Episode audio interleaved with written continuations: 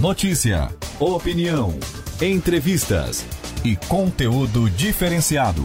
Começa agora em Dia com a Cidade, com Débora Correia e Rafael Matos. Oferecimento: Unesc. Matrículas abertas. Formação e inovação para transformar o mundo.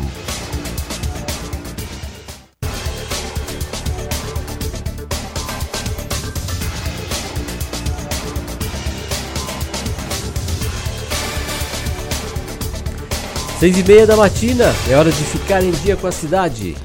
Hoje é terça-feira, 18 de fevereiro de 2020. Confira o que vai ser destaque nesta edição. Governo do estado vai destinar mais de 200 milhões de reais para bolsas de ensino superior. Edital para serviços veterinários de castração está aberto em Criciúma. Correu aqui o meu. não consigo chegar lá no início, não. Pode continuar aí, Débora. Seguindo, o decreto que proíbe tráfego pesado em rodovias de Maracajá continua em vigor.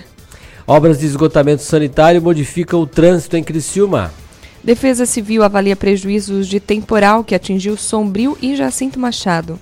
Motoristas de aplicativo pedem mais segurança após assaltos registrados em Criciúma. Tem a opinião dos nossos comentaristas, o mundo dos negócios com Marcelo Halpe, o ponto de vista com Roberto Azevedo e comentário da cidade com Dorvanil Vieira. E ainda informações do esporte e previsão do tempo. Nós estamos ao vivo pela Rádio Cidade em Dia, no Dial, no aplicativo e pelas redes sociais, arroba Rádio Cidade em Dia. Curta, comente e compartilhe. Em Dia com a Cidade é mais uma produção do Grupo Catarinense de Rádios. Trabalham para levar até você o programa de hoje, Heitor Carvalho e Edson Padoim na produção e Sandro Freitas nos trabalhos técnicos. Eu sou o Rafael Matos e você pode interagir comigo nas redes sociais no arroba Rafael Matos com. Eu sou arroba adébora.correa. Vamos estar juntos até as nove e meia da manhã com muito conteúdo, informação e prestação de serviço para você que faz parte do nosso público. Vem com a gente, faça parte dessa conversa, faça contato, mande sua mensagem, sugestão de pautas, perguntas, participe pelo WhatsApp 991564777. Inscreva-se em nosso canal do YouTube e ative o sininho para ser avisado das nossas transmissões e faça parte desse novo jeito de se informar. Em Dia com a Cidade está só começando. Em Dia com a Cidade. Você, por dentro das principais informações. Bom dia, Débora Correia. Bom dia, Rafael Matos. 24 graus a temperatura nesse momento em Criciúma, mais uma manhã quente, não tão abafada quanto ontem, mas ainda com uma previsão aí ao longo do dia de muito calor, uh, céu ensolarado e, e, a previsão aí de máxima de 36 graus hoje nos termômetros. Vamos ver como fica a sensação, né, de Tô, calor. Tô esperando ainda pela chuva que todo mundo disse que viria ontem, né? Mas toda hora tá todo mundo dizendo que tem chuva, que tem chuva, mas a chuva, pelo menos aqui em Criciúma, não caiu essa chuva. Não. E sem chuva não, acabou não refrescando, né? Então, mas já foi um pouquinho, um pouquinho mais melhor do que a noite de domingo para segunda, essa noite de segunda para terça-feira. Bom, 6 horas e 33 minutos, vamos começar aqui com as primeiras informações do dia. Microempresas, empreendedores individuais ou familiares vão contar com incentivos fiscais e projetos de reforma, ampliação e estruturação das agroindústrias artesanais. A semelhança dos benefícios oferecidos pela Lei Rouanet a projetos culturais financiados por recursos privados. É o que estabelece o projeto de lei do Senado que cria a política de investimento e fortalecimento da agroindústria familiar, o Agroforte. O objetivo de captar recursos destinados à aplicação em maquinário, reforma da infraestrutura de produção e capacitação profissional. De autoria da senadora Cátia Abreu, a proposta pode ser votada pela Comissão de Assuntos Econômicos. As informações são da repórter da Rádio Senado, do repórter da Rádio Senado Pedro Pincer. Vamos acompanhar então o boletim. Os estabelecimentos ou os indivíduos que se enquadrem como microempresa, empreendedor individual ou familiar rural contarão com benefícios fiscais para projetos de reforma, ampliação e estruturação das agroindústrias artesanais, à semelhança dos benefícios oferecidos pela Lei Rouanet a projetos culturais financiados por recursos privados. É o que estabelece o projeto de lei do Senado que cria a política de investimento e fortalecimento da agroindústria familiar, chamada de Agroforte, com o objetivo de captar recursos destinados à aplicação em maquinário, reforma da infraestrutura de produção e capacitação profissional. De autoria da senadora Cátia Abreu, do PDT do Tocantins, a proposta está na Comissão de Assuntos Econômicos. O relator, senador Wellington Fagundes, do PL de Mato Grosso, destacou que os incentivos vão impulsionar a produção agrícola. O projeto está adequado e alinhado com a criação de instrumentos para a retomada do crescimento sustentável da economia brasileira, já que pretende instituir diretrizes da política de investimentos e fortalecimento da agricultura familiar. O projeto estabelece que até o ano calendário de 2025 as deduções para apoio a projeto de reforma e estruturação das indústrias artesanais no âmbito da nova política serão de 4% do imposto devido pelas pessoas jurídicas e de 6% do imposto devido pelas pessoas físicas. Da Rádio Senado, Pedro Pincer. O plenário da, da, Câmara dos Deputados inicia a votação de mudanças na MP do Agro. A gente confere a reportagem de Santiago Delape. O plenário da Câmara começou a semana analisando os destaques à MP do Agro, cujo texto base aprovado na semana passada prevê mudanças relacionadas ao crédito rural, tais como fundo de garantia para empréstimos, linhas de subvenção para a construção de armazéns de cereais e aperfeiçoamento de regras de títulos rurais. Duas mudanças sugeridas ao texto foram rejeitadas, incluindo uma que pretendia excluir a possibilidade de estender a bancos privados os subsídios ao crédito rural atualmente concedido por bancos públicos. O deputado Alceu Moreira, do MDB Gaúcho, defendeu que a medida não foi pensada para ajudar bancos privados e sim para dar mais opções ao produtor rural. O fato de oportunizar que o banco privado participe desse processo não obriga ninguém a tomar financiamento nesse banco. É apenas, até as cooperativas, todos podem dispor disso. É oportunizar a quem vai tomar o crédito possa ter uma concorrência mais ampla. Não precisa fidelizar a isto. Já a deputada Perpétua Almeida, do PCdoB do Acre, criticou o subsídio dado aos bancos, que, em sua opinião, já têm um lucro excessivo e deveriam contribuir sem dinheiro público. Os quatro maiores bancos privados do país lucraram 37%. Aí eu pergunto a este plenário: esses bancos e o Itaú, que lucrou 28 bilhões precisam mesmo de subvenção? Esses bancos precisam mesmo de recursos públicos? O plenário deve continuar a análise dos destaques à MP do Agro nesta terça-feira. Da Rádio Câmara de Brasília, Santiago Delap. 6 horas e 38 minutos, um tribunal americano condenou as empresas alemãs Bayer e BASF a pagar 265 milhões de dólares a um agricultor que denunciou que os herbicidas das empresas destruíram suas colheitas de pêssegos. O júri do Tribunal Federal de Cape Girardeau, no estado de, do Missouri, anunciou a sentença após uma denúncia de Bill, de Bill Bader que alegava que as duas empresas estimulavam os agricultores a usar o herbicida dicamba, um dos mais vendidos nos Estados Unidos, de forma irresponsável. O dicamba é um herbicida popular, mas polêmico, pois tende a matar as plantações nos campos vizinhos onde é utilizado. Expande facilmente e acaba com as plantas que não estão adaptadas ao produto. De acordo com a agência Bloomberg, este foi o primeiro julgamento nos Estados Unidos sobre o pesticida dicamba, que está há muitos anos no mercado.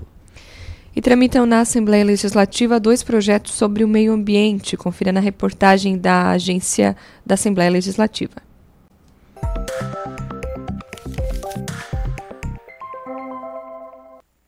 Governo do estado afirma que os projetos são adequações à atualidade. Para o Poder Executivo, uma das propostas de lei trata da questão da emissão de efluentes, os esgotos em áreas como rios, lagos e no oceano. De acordo com a proposta, os responsáveis pelo serviço deverão seguir parâmetros previstos na legislação federal, já que o Código Ambiental Catarinense estaria em desacordo com normas do Conselho Nacional do Meio Ambiente, o CONAMA. A intenção é reduzir os riscos de contaminações dessas áreas. Já a segunda proposta do governo é sobre o Programa de Inspeção de Ruídos Veiculares. A ideia é revogar a obrigatoriedade.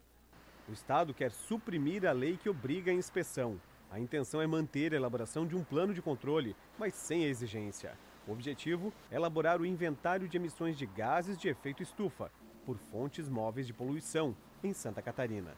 Para o governo, a atual legislação não é eficiente.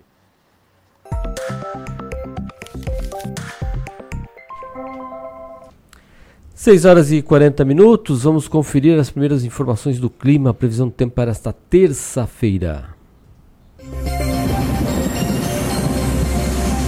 Clima na cidade, tudo sobre o tempo.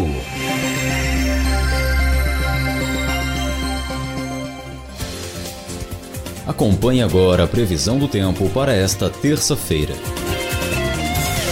Estamos com um tempo bastante quente, é o que vai predominar no decorrer desta terça-feira, então o sol predomina principalmente no período da manhã e também parte da tarde, mas com chance de pancadas isoladas de chuvas associadas ao calor. E com isso pode acontecer alguns temporais localizados justamente sobre Santa Catarina, associada justamente a esse aquecimento. Então, teremos mais nebulosidade durante esse período, principalmente no período da tarde e também no período da noite, tá? mas no oeste, meio oeste catarinense e extremo oeste catarinense. E também pegando parte do Planalto, Planalto Sul e também o litoral sul. Nesses lugares, a, tendência é de ter esse tipo de temporais localizados é, sobre o período da tarde e noite. Claro que não descartamos a possibilidade sempre de ter algumas descargas elétricas acompanhado e também pancadas de chuvas fortes momentâneas sobre a região. Cláudio Correia, meteorologista da Ipagre, com informações do tempo. Esta foi uma produção do Serviço de Rádio da Secretaria Executiva de Comunicação, em parceria com a Epagre Ciran.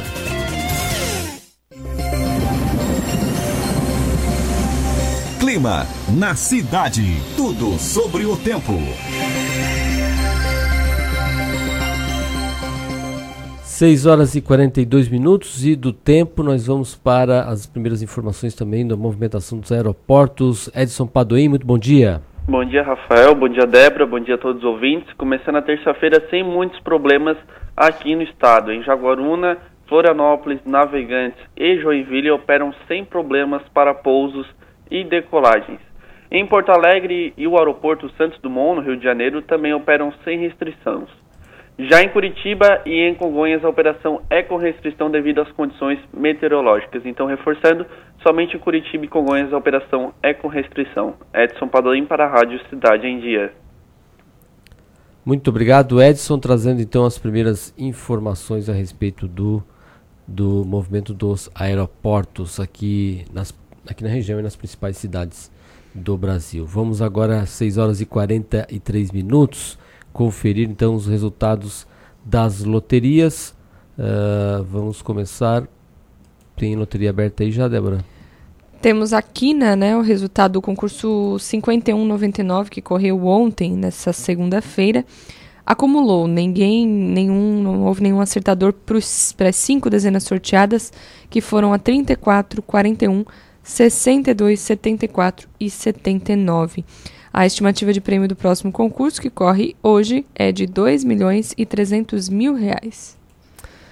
Bom, aqui tá, vamos abrir a, a loteca, a loteca onde teve, finalizou ontem, né, o concurso 889 e três apostas acertaram, tiveram 14 acertos e cada uma delas vai levar 425 mil reais, quase 426 mil reais.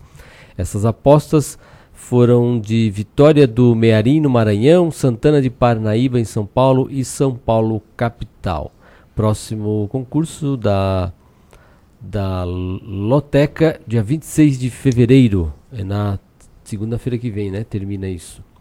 Uh, e a premiação é de 650 mil reais, a premiação estimada da Loteca. Também na Loto Fácil, tivemos ontem o concurso 1930 e duas apostas acertaram os 15 números e vão levar cada uma mais de 1 milhão 160 mil reais. As dezenas sorteadas foram 01, 02, 04, 05, 07, 08, 10, 13, 14, 16, 17, 21, 22, 23 e 24. O próximo concurso da Loto Fácil vai ser dia 19 amanhã. Então, na quarta-feira, a, previ a, a, previsão de prêmio é de 2 milhões e 500 mil reais. Agora, 6 horas e 45 minutos. Vamos conferir então o que, que temos de agenda para essa segunda-feira. A Prefeitura de Criciúma colocou à disposição as pessoas físicas e jurídicas cadastradas no município as guias para pagamento de taxa de licença de funcionamento e estabelecimento do exercício 2020, com vencimento no próximo dia 28. A impressão pode ser realizada no, pro, no site da Prefeitura, que é o criciúma.sc.gov.br. E o pagamento vai estar disponível em cota única ou em parcelas. Tem também orientação para os MEIs, né, Débora? Para os MEIs, aos microempre microempreendedores individuais, né, a emissão do documento está disponível sem o pagamento da taxa para quem está de acordo com as normas estabelecidas pelo órgão do Corpo de Bombeiros. Isso com exceção dos casos de firma não estabelecida.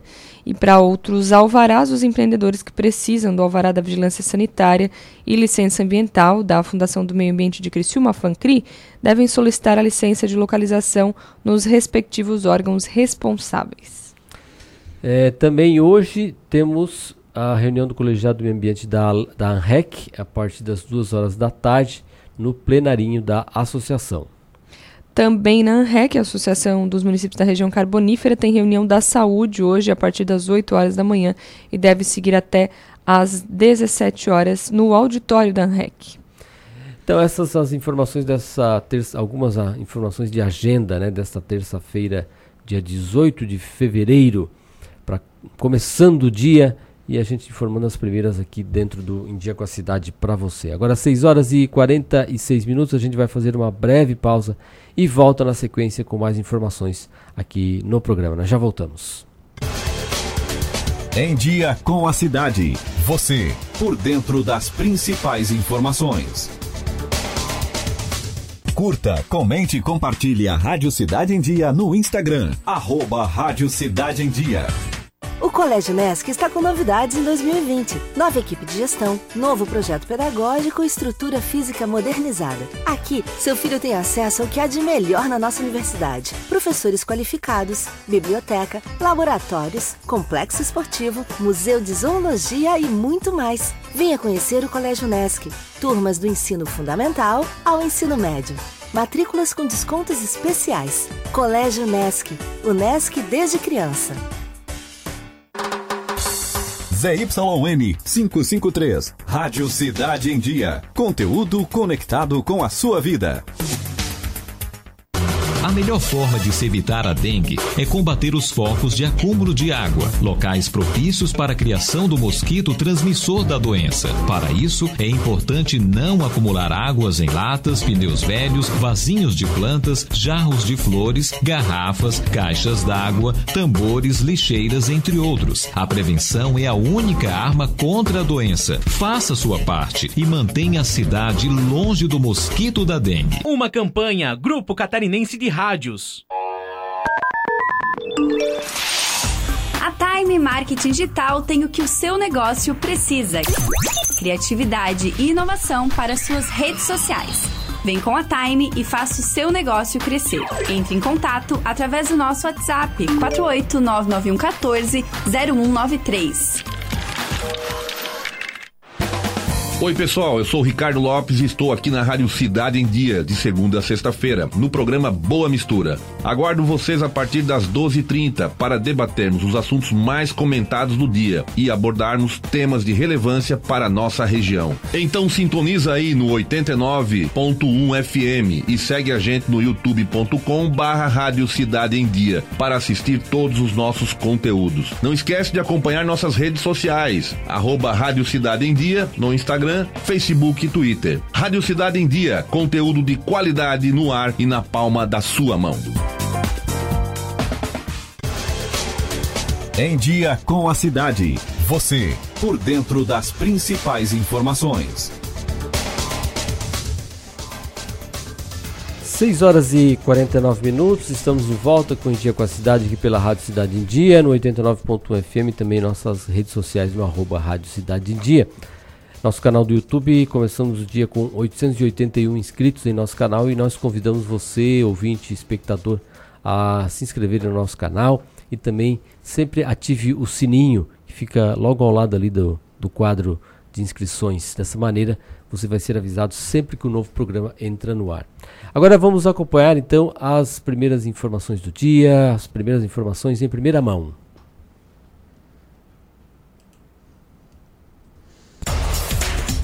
Em primeira mão. Confira as principais manchetes e destaques dos principais jornais e portais do Brasil e do mundo. Começar destacando as manchetes do jornal Tribuna de Notícias, é, que destaque sua capa. Estado anuncia 206 milhões para bolsas de estudo. Iniciativa que vai atender cerca de 30 mil alunos por meio do programa Unedu, voltado a estudantes de graduação, especialização, mestrado e doutorado tanto no sistema CAF como nas universidades privadas. Também é destaque na tribuna, atenção especial ao Porto de Laguna, investimento será a dragagem do canal de atracação e melhorias ainda incluem a fábrica de gelo que opera com apenas 40% da capacidade, além de compra de equipamentos que facilitam a descarga do peixe. Olha, essa história do Porto de Laguna é um vai e vem danado. Essas, todas essas obras que vão ser feitas aqui é, anunciadas novamente, eu não sei nem se vão ser feitas, porque anunciadas já foram, já né? foram várias, não, e elas já foram feitas também várias vezes, viu? Tanto a recuperação do canal, quanto essa recuperação da, da fábrica de gelo. Essa fábrica de gelo funciona um pouco, para, quebra, eu não sei que tipo de conserto que fazem lá. E por que uma fábrica de gelo no porto? Porque é porto pesqueiro. Os embarcações precisam do gelo para armazenar o, a, o que trazem no mar, e de, tanto quando saem para o mar, precisa de gelo e quando voltam também precisa desse gelo. Maracajá, decreto é mantido após reunião acabar sem acordo. Alternativas são levantadas durante a discussão na prefeitura como uma nova rota aos caminhões carregados com minérios. Transporte escolar com impasse resolvido. Fiscalização vai ser retomada. Problema que impedia a inspeção foi solucionado pela DTT, que deu prazo para que motoristas e empresas se regularizem. E em Sara, policial prende casal suspeito de cometer homicídios. O primeiro crime teria vitimado uma mulher na Barra Velha, em Balneário Rincão, e o segundo, um homem no distrito de Ercílio Luz, em Araranguá. E ainda no jornal Tribuna de Notícias, Criciúma se despede de Eno Steiner, um dos grandes nomes da política do Sul. Ex-deputado morreu aos 74 anos devido a uma fibrose pulmonar. Os destaques do jornal Gazeta, que circula em Sara, Criciúma e Balneário Rincão. O governo catarinense destina 206 milhões de reais em bolsas de estudo. O programa de bolsas universitárias de Santa Catarina, Uniedu, foi anunciado ontem com nova regulamentação e mais estudantes beneficiados. Escolhida a corte do Carnaval do Rincão, também Tribunal de Contas, prefeitos têm até o fim do mês para apresentar contas de 2019. Construtora Maciroli leva taça, falando em relação ao Praião. E também ligações de esgoto no rio Criciúma, é, traz aquela informação do mapeamento que será realizado a partir de agora. E aí também na coluna do Anderson de Jesus, Carlos Moisés já tem candidato para chamar de seu em Criciúma. Daqui a pouquinho a gente fala mais sobre isso, né, Rafael? Exatamente, Débora, eu vou ver se abre alguma capa aqui minha, porque hoje está um pouquinho complicado aqui. Quanto isso, posso seguindo com as informações aqui da Zero Hora, Rafael? Pode ser. Nos destaques da Zero Hora dessa terça-feira, em carta pública, 20 governadores criticam declarações de Bolsonaro. O documento é reação à fala que atribu atribuiu motivação política à morte do miliciano Adriano da Nóbrega. Imposto sobre a gasolina já havia gerado tensão entre estados e Planalto. Uh, câmbio, dólar sobe 7,5% no ano, impacta a economia gaúcha, exportações do agronegócio e da indústria ganham competitividade, mas insumos ficam mais caros. Trapaça, criminosos usam novo golpe contra aposentados no Rio Grande do Sul. Estelionatários pedem dinheiro às vítimas oferecendo ressarcimento de perdas em planos econômicos. E na Libertadores, com escalação questionada, a Inter chega à Colômbia após derrota no Grenal time de Cudê tem primeiro jogo contra o Tottenham amanhã em e tá falhadinho aqui. Onde é que é o jogo amanhã, Rafael? Ah, não sei o nome da cidade não, Débora. É, é na Colômbia, né? Ibagué, eu acho que é isso. É. E aí, outras informações locais também aqui, regionais lá do Rio Grande do Sul, na zero hora dessa terça-feira. Jornal Notícias do Dia de Florianópolis. Três empresas vão disputar o leilão do trecho sul da BR-101 os grupos CCR e Eco Rodovias e o consórcio Global Logistic apresentaram propostas para administrar os 220,4 quilômetros que vão ser leiloados na sexta-feira, dia 20, com investimento previsto de 3,376 3 bilhões 376 milhões de reais.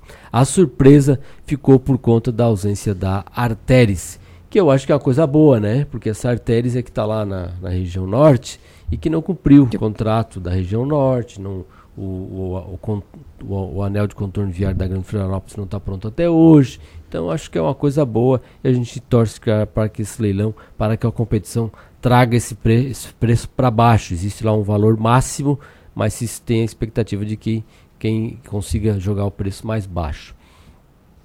Também destaca aqui no Notícias do Dia que a Blitz estão garantidas durante o carnaval lá em Florianópolis pela Guarda Municipal. É, também sobre a, o carnaval, mais estrutura e conscientização para as pessoas que vão se divertir no centro de Florianópolis. Novo modelo de educação é colocado na prática. Um outro destaque aqui também da, do Notícias do Dia. E ainda o Figueirense busca a fase, a participação do Figueirense na Copa do Brasil. Uh, destaque para a partida que o Figueirense busca aí uma vaga para a terceira fase da competição. Estes alguns destaques do Notícias do Dia.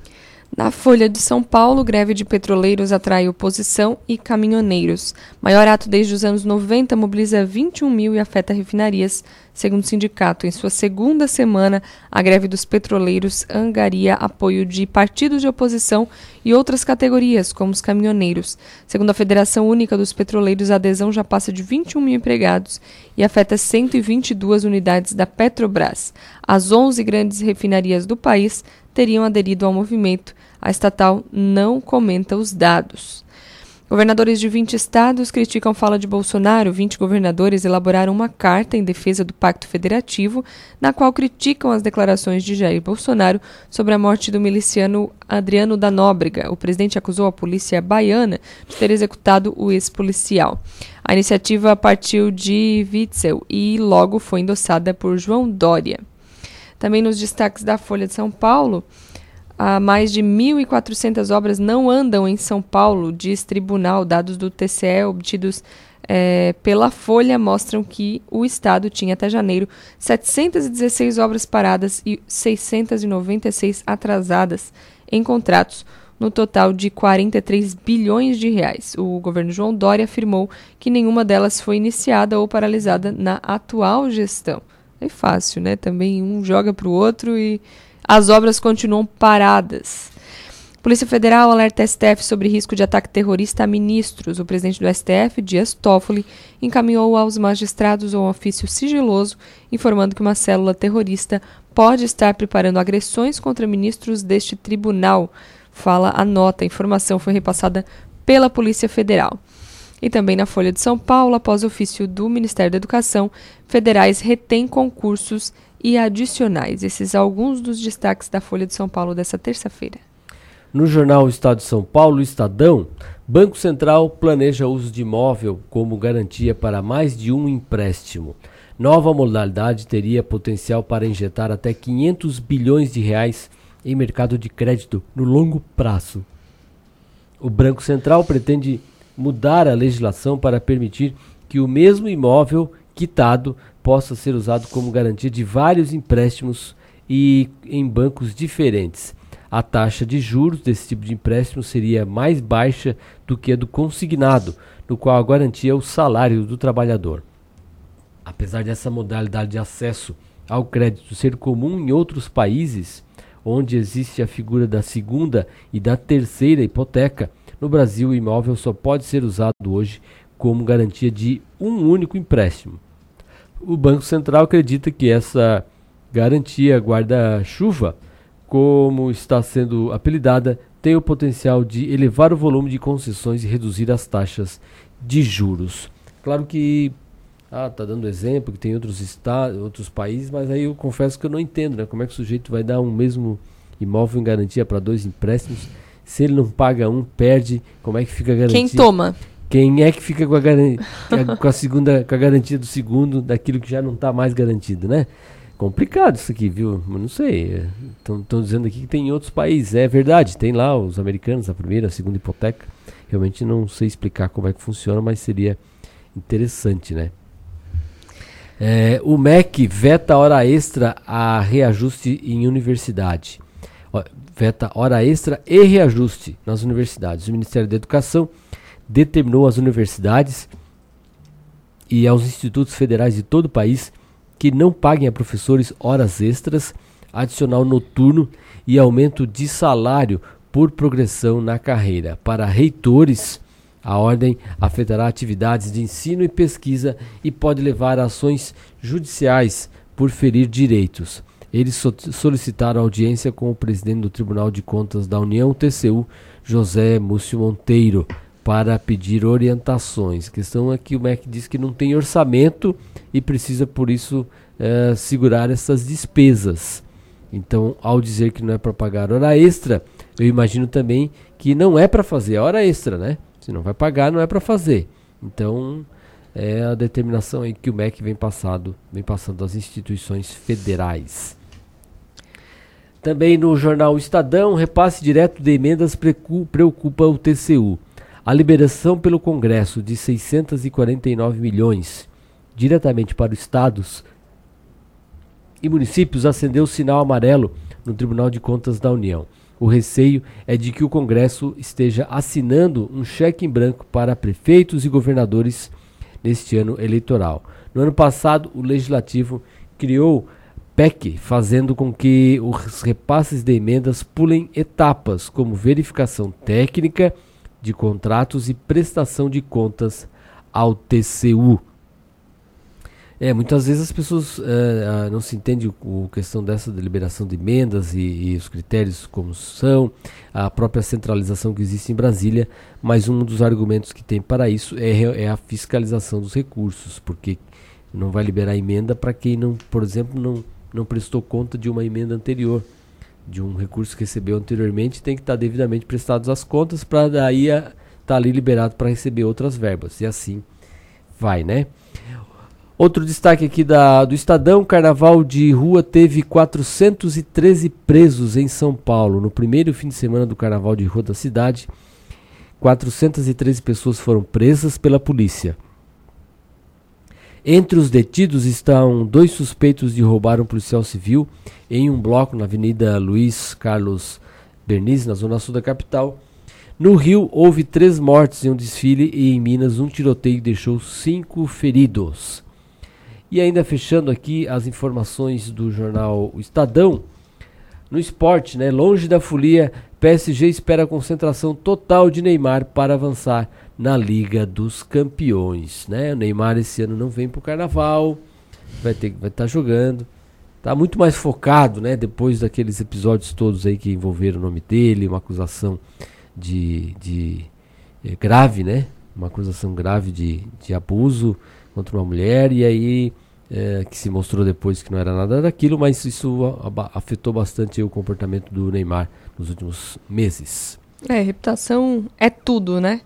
É, e os destaques aqui do jornal O Globo, Rafael. Primeiro, antes falando da, da Zero Hora, fiquei na dúvida ali a cidade que o Inter joga na Colômbia, é Ibagué mesmo. É Ibagué, é o time é o Tolima, né? Isso. Isso mesmo. E os destaques então do jornal O Globo, venda de estatais poderá ser acelerada por decreto. Para acelerar a venda de estatais e bens do governo federal, o Ministério da Economia avalia criar o Fast Track, via rápida por decreto em vez de projeto de lei.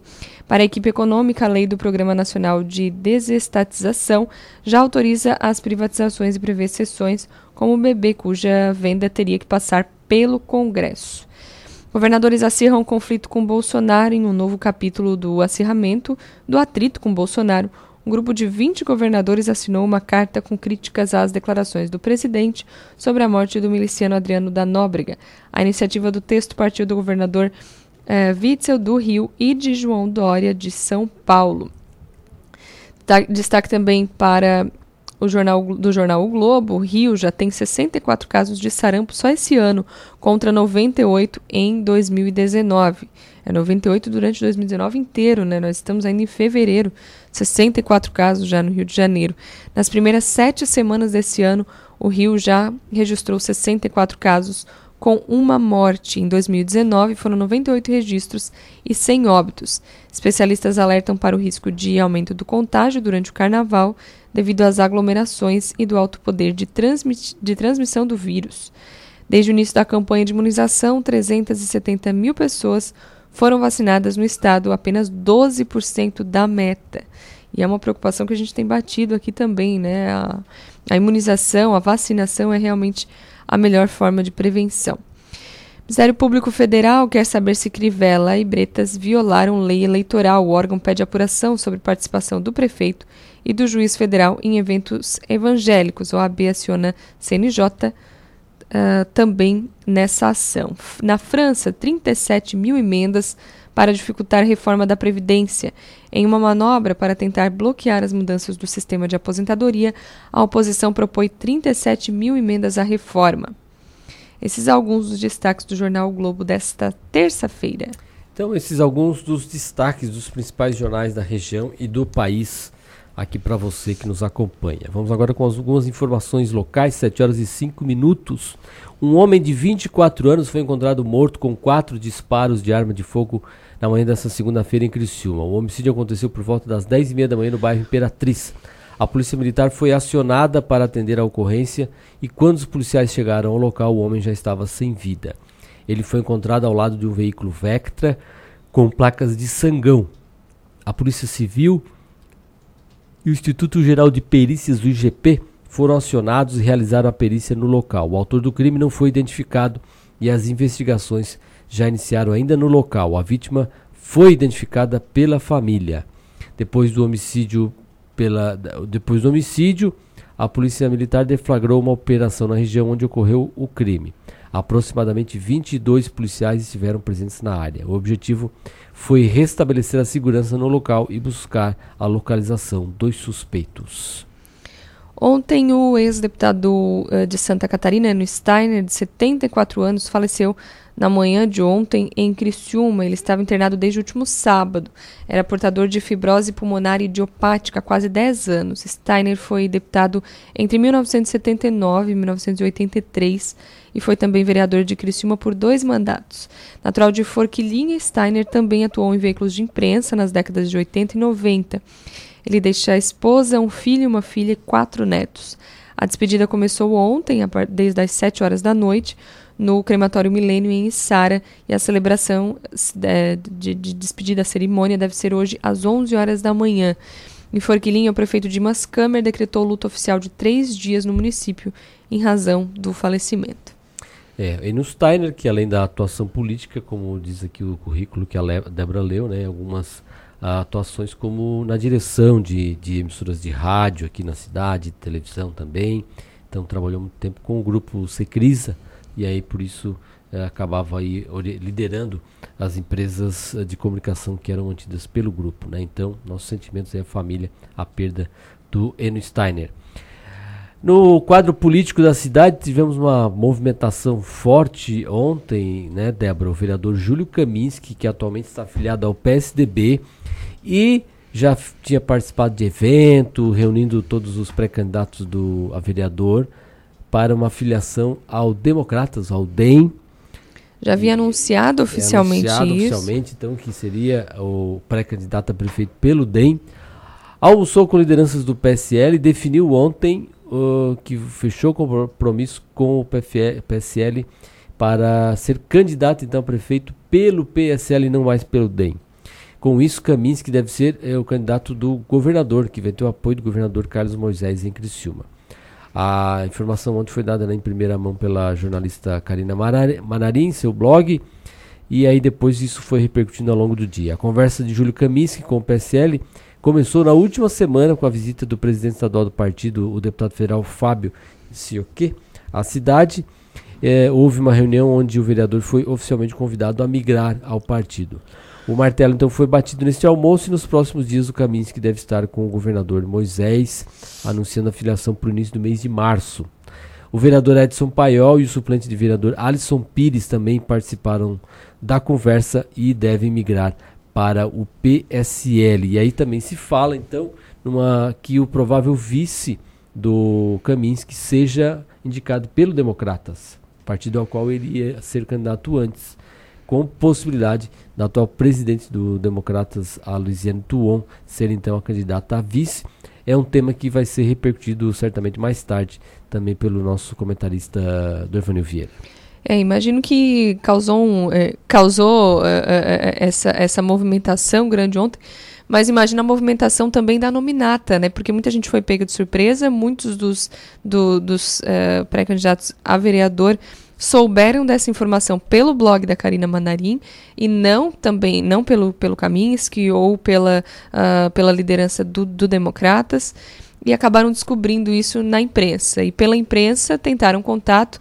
Sei de algumas pessoas que tentaram contato e às vezes demoraram a conseguir respostas e ficou naquela dúvida, né? Porque algumas pessoas foram para o Democratas, por exemplo, por conta do Kaminski.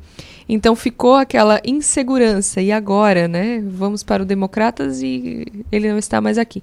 Mas aí surgiu essa, essa possibilidade realmente de uma aliança PSL-Democratas, e aí fica tudo igual. O que, o que não fica tudo igual, né, Rafael? É para o Jefferson Monteiro que a é, gente falava. Dizer, há mais uma porta uh, que se fecha. Que se fecha para o, o, Jefferson Monteiro, que era do, lembrando aqui ó, a, vamos dizer assim, trajetória, a trajetória, né, o, uh, o périplo do, do Jefferson, né, estava no MDB, saiu, foi para o PL com essa proposta de então consolidar, já que não achou espaço no MDB, foi para o PL, foi novamente escanteado lá no PL, tava se falava nessa possibilidade, não chegou a, a se filiar ao PSL, mas seria uma das alternativas para ele.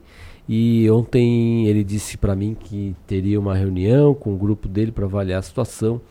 Ainda não sei o desfecho do que teve isso, mas é, não, tem que aguardar aí os encaminhamentos, como se vai se posicionar o, Ed, o Jefferson Monteiro. É, porque ele fala que ele é pré-candidato, então falta um, uma casa, realmente, na verdade, é. um partido para ele Mais que ele possa do que ser. nunca acredito que o Jefferson Monteiro seja um dos defensores que, de mudanças e a, e a possibilidade de, um, de, um, de uma candidatura independente, independente. né? Porque uh, ficar dependendo do partido político para isso a gente vê quanto que os partidos dominam, os partidos que mandam nessa história toda. E sem partido, claro, é o que diz a legislação, não pode ser candidato. Então tem que ficar procurando espaço em algum partido. Mas aí alguns partidos têm donos, né? Tem essa dificuldade toda de se eh, ingressar. E a, acabou, a gente vê também que acabou muito naquela história de vida partidária, né? A gente hoje está está informando aqui o falecimento de uma figura política da cidade, mas que sempre esteve do mesmo lado político. Isso muitas vezes tem, tem acabado, né? Não, é, é por, por, conta da dificuldade de ter essa fidelidade com os partidos, a gente tem esse problema. Então, hoje é o problema, o dilema que vive o Jefferson Monteiro. 7 horas e 12 minutos. Vamos então com as informações do Esporte em Dia. Esporte em Dia. Em cima de todos os lances. Quem chega com as informações do esporte é Heitor Carvalho. Muito bom dia. Bom dia, Rafael. Bom dia, Débora. Bom dia. Bom dia, nossos ouvintes da Rádio Cidade em Dia. Então, Rafael e Débora, quanto ao Criciúma, o Criciúma se reapresentou ontem após o empate contra a Chapecoense 1 a 1 no sábado. O Criciúma que volta a campo agora apenas no dia 1 de março, contra o Brusque no estádio Heriberto Wilson, um domingo, porque o catarinense vai parar em função do carnaval. Dessa forma, então, o técnico Roberto Cavalo vai ter o tempo tão desejado que ele sempre comenta nas coletivas de imprensa, afirmando que o time começou o campeonato sem tempo para poder trabalhar. Então agora, é claro que aquele tempo lá atrás nunca vai voltar, né? Mas agora então tem um tempinho melhor para trabalhar. Vamos ver se é vai isso, resolver, se, né? É que geralmente não acontece muita coisa nesses 15 dias, né? Geralmente o time segue no mesmo nível e tal, mas vamos ver se no Criciúma será um pouco diferente. Mas é claro também que os outros times do Catarinense também terão esse tempo para poder trabalhar e automaticamente também é uma se desenvolver. temporada no meio da, do início da temporada. Já que não teve uma é, a pré-temporada desejada. É, mas a, a, a prova de que como falta planejamento para todo mundo, e muitas vezes eu assim, de, defendo que não dá para culpar, culpar os treinadores, né? Porque, isso, porque, tu não pode dar, tu não consegue dar os 30 dias corrido, né? Tu dá os 30 dias corrido e começa o catarinense praticamente 15 dias depois de se apresentar e depois tu para 15 dias. Então não era mais fácil tocar direto e não ter a pausa pro carnaval e daí o intervalo maior? São coisas é, que faz a rodada no sábado do carnaval, sempre teve, sempre foi muito comum, é. né? Uma rodada no sábado do carnaval e Mas... Se a gente estivesse na Bahia, no Rio de Janeiro, talvez eu até concordasse com uma pausa como essa. Mas em Santa Catarina, com todo respeito, acho que não é assim que funciona. Mas, né, como não somos nós os, os mandantes, os manda-chuvas do, do futebol catarinense, não nos cabe. Ontem tivemos mais algumas notícias, uma especial em relação ao Cruzeiro. O Wagner Pires de Sá, ex-presidente do Cruzeiro, mais uma vez protagonizou uma declaração polêmica. Um áudio gravado aparece ele falando sobre o, o Dedé, o zagueiro, falando sobre que o time já gastou mais de 50 milhões com ele, mesmo sem jogar. Falou palavras de baixo calão a respeito do jogador, falando que é difícil vender ele porque não tem condições, ele é todo. Ele não tem condições de vender porque não passa em exame, tudo mais. Mas ele, o Globoesporte.com foi quem divulgou essa informação, entrou em contato com o presidente, ele falou que não é bem assim, que editarão, editarão a conversa, então aquela, aquela, aquele papo que a gente já está já, já tem conhecimento, né? Mais uma polêmica envolvendo o Cruzeiro, então. Hoje, é, ontem ainda, tivemos um, o Manchester United e o Chelsea enfrentando pelo campeonato inglês. O jogo terminou 2x0 para o Manchester United. Gols marcados por Maguire e Martial. E o árbitro de vídeo deixou passar uma agressão de Maguire, que viria fazer um gol, e também ignorou um pênalti de Fred na origem de um dos gols cancelados do Chelsea. Então a arbitragem de vídeo, VAR, na Inglaterra ontem, teve alguns probleminhas. O Carille foi anunciado no Al Ittihad da Arábia Saudita, ele que tinha sido saído do Corinthians em outubro e falou que não pensou duas vezes na hora de ir pro Emirados, é, pro Arábia Saudita. Eu também não pensaria duas vezes caso me aparecesse o salário com petróleo e tudo mais, né? É um pouco diferente. E o Renier, que saiu do Flamengo para o Real Madrid, vai ser apresentado hoje pelo time, vai usar a camisa 19, mas segue o padrão dos outros jogadores que vai para o Real, pro Real Castilha, né? Jogar no time inferior do Real. E hoje, às 5 horas da tarde, possível que tenhamos Neymar em campo no jogo entre Borussia Dortmund e PSG, jogo que acontece na Alemanha, às 5 horas pela Liga dos Campeões. Neymar e Mbappé estão relacionados. O Neymar que ficou de fora dos últimos quatro jogos do time e agora volta. E tu falou que ele não vem pro carnaval, ainda tem minhas dúvidas. ainda tem minhas dúvidas. Tem, o carnaval é, é, longo, ele tem jatinhos precisar, ainda tem minhas dúvidas se ele não aparece pro carnaval. E esses quatro jogos aí dele, esse que você disse que ele estava ausente, é, é, também de certo, não sei, ó, o clube ficou, não, não vai, né? É, tá lá, machucado, vai ficar aí. Quando, ele, quando surgiu a lesão dele, é, quando surgiu a primeira, esse princípio de, o primeiro jogo que ele ficou fora, acreditava-se já que ele já ia embarcar para o Brasil e não voltava tão cedo. Mas até surpreendendo muito, surpreendendo os críticos, ele vai estar em campo na Liga dos é Campeões. É porque a fama, né? Acho Sim. que ele criou essa, essa, essa, essa fama sobre ele e, de, e o jogador brasileiro tem essa fama de querer, né, o carnaval e coisa e tal, aí vai jogar hoje. E a próxima partida do PSG é quando? Ah, agora tu me pegou. É, pois é, então, sabe, daqui a pouco ah, joga hoje, daí faz aquela, sai de chinelinho, machucado. Ou faz diferente da vida no jogo, faz é. dois gols e embarca. É. O Romário fazia Romário dessas, fazia né? O Romário tem essa história de que se fizesse três gols, disse que tinha marcado o avião e e o treinador disse, não, faz três gols que tá liberado. Então ele fez três gols e já desceu pra tomar banho de vestiário. Essa história liberado. aí, eu já ouvi mais cinco versões dela e todas elas são muito boas. É, então, mas era, nem, era o Romário. É, é outro nível, né? Outro, acho que o Romário se garantia muito mais, né? Então tá, era isso as informações era isso, de hoje. Rafael, era isso, Débora. Ok, muito obrigado. Então essas foram as informações do Esporte em Dia. Esporte em Dia, em cima de todos os lances. Vamos então agora a, sobre a gestão da SC Par. O, temos um boletim sobre as informações do Porto de Laguna, que vai ser dragado e vai receber investimentos de 4 bilhões de reais. Informações que a gente já abriu no programa de hoje, mas agora vamos detalhar então como é que vai ser esta, esse trabalho novamente aí no Porto de Laguna. Os Moisés lançou nesta segunda-feira, dia 17, a licitação para realizar a dragagem do canal de acesso e da bacia de evolução do Porto de Laguna.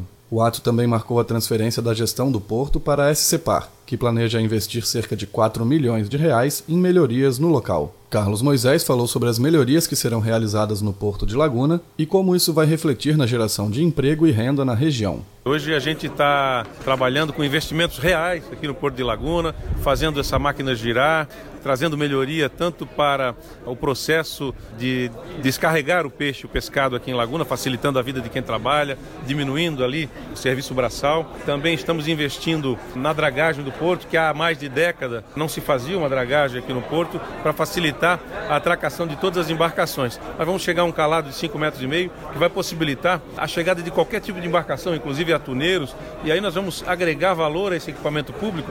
Nós vamos investir no Porto de Laguna em parcerias, chamar outros operadores portuários para cá, chamar empresas para se instalarem nesse parque importante para gerar emprego e renda. O presidente da SCPAR, Gustavo Salvador Pereira, elencou as melhorias já realizadas na estrutura do porto e os próximos investimentos no local. Desses 4 milhões de reais, a gente vai citar numa primeira hora, o investimento foi a fábrica de gelo.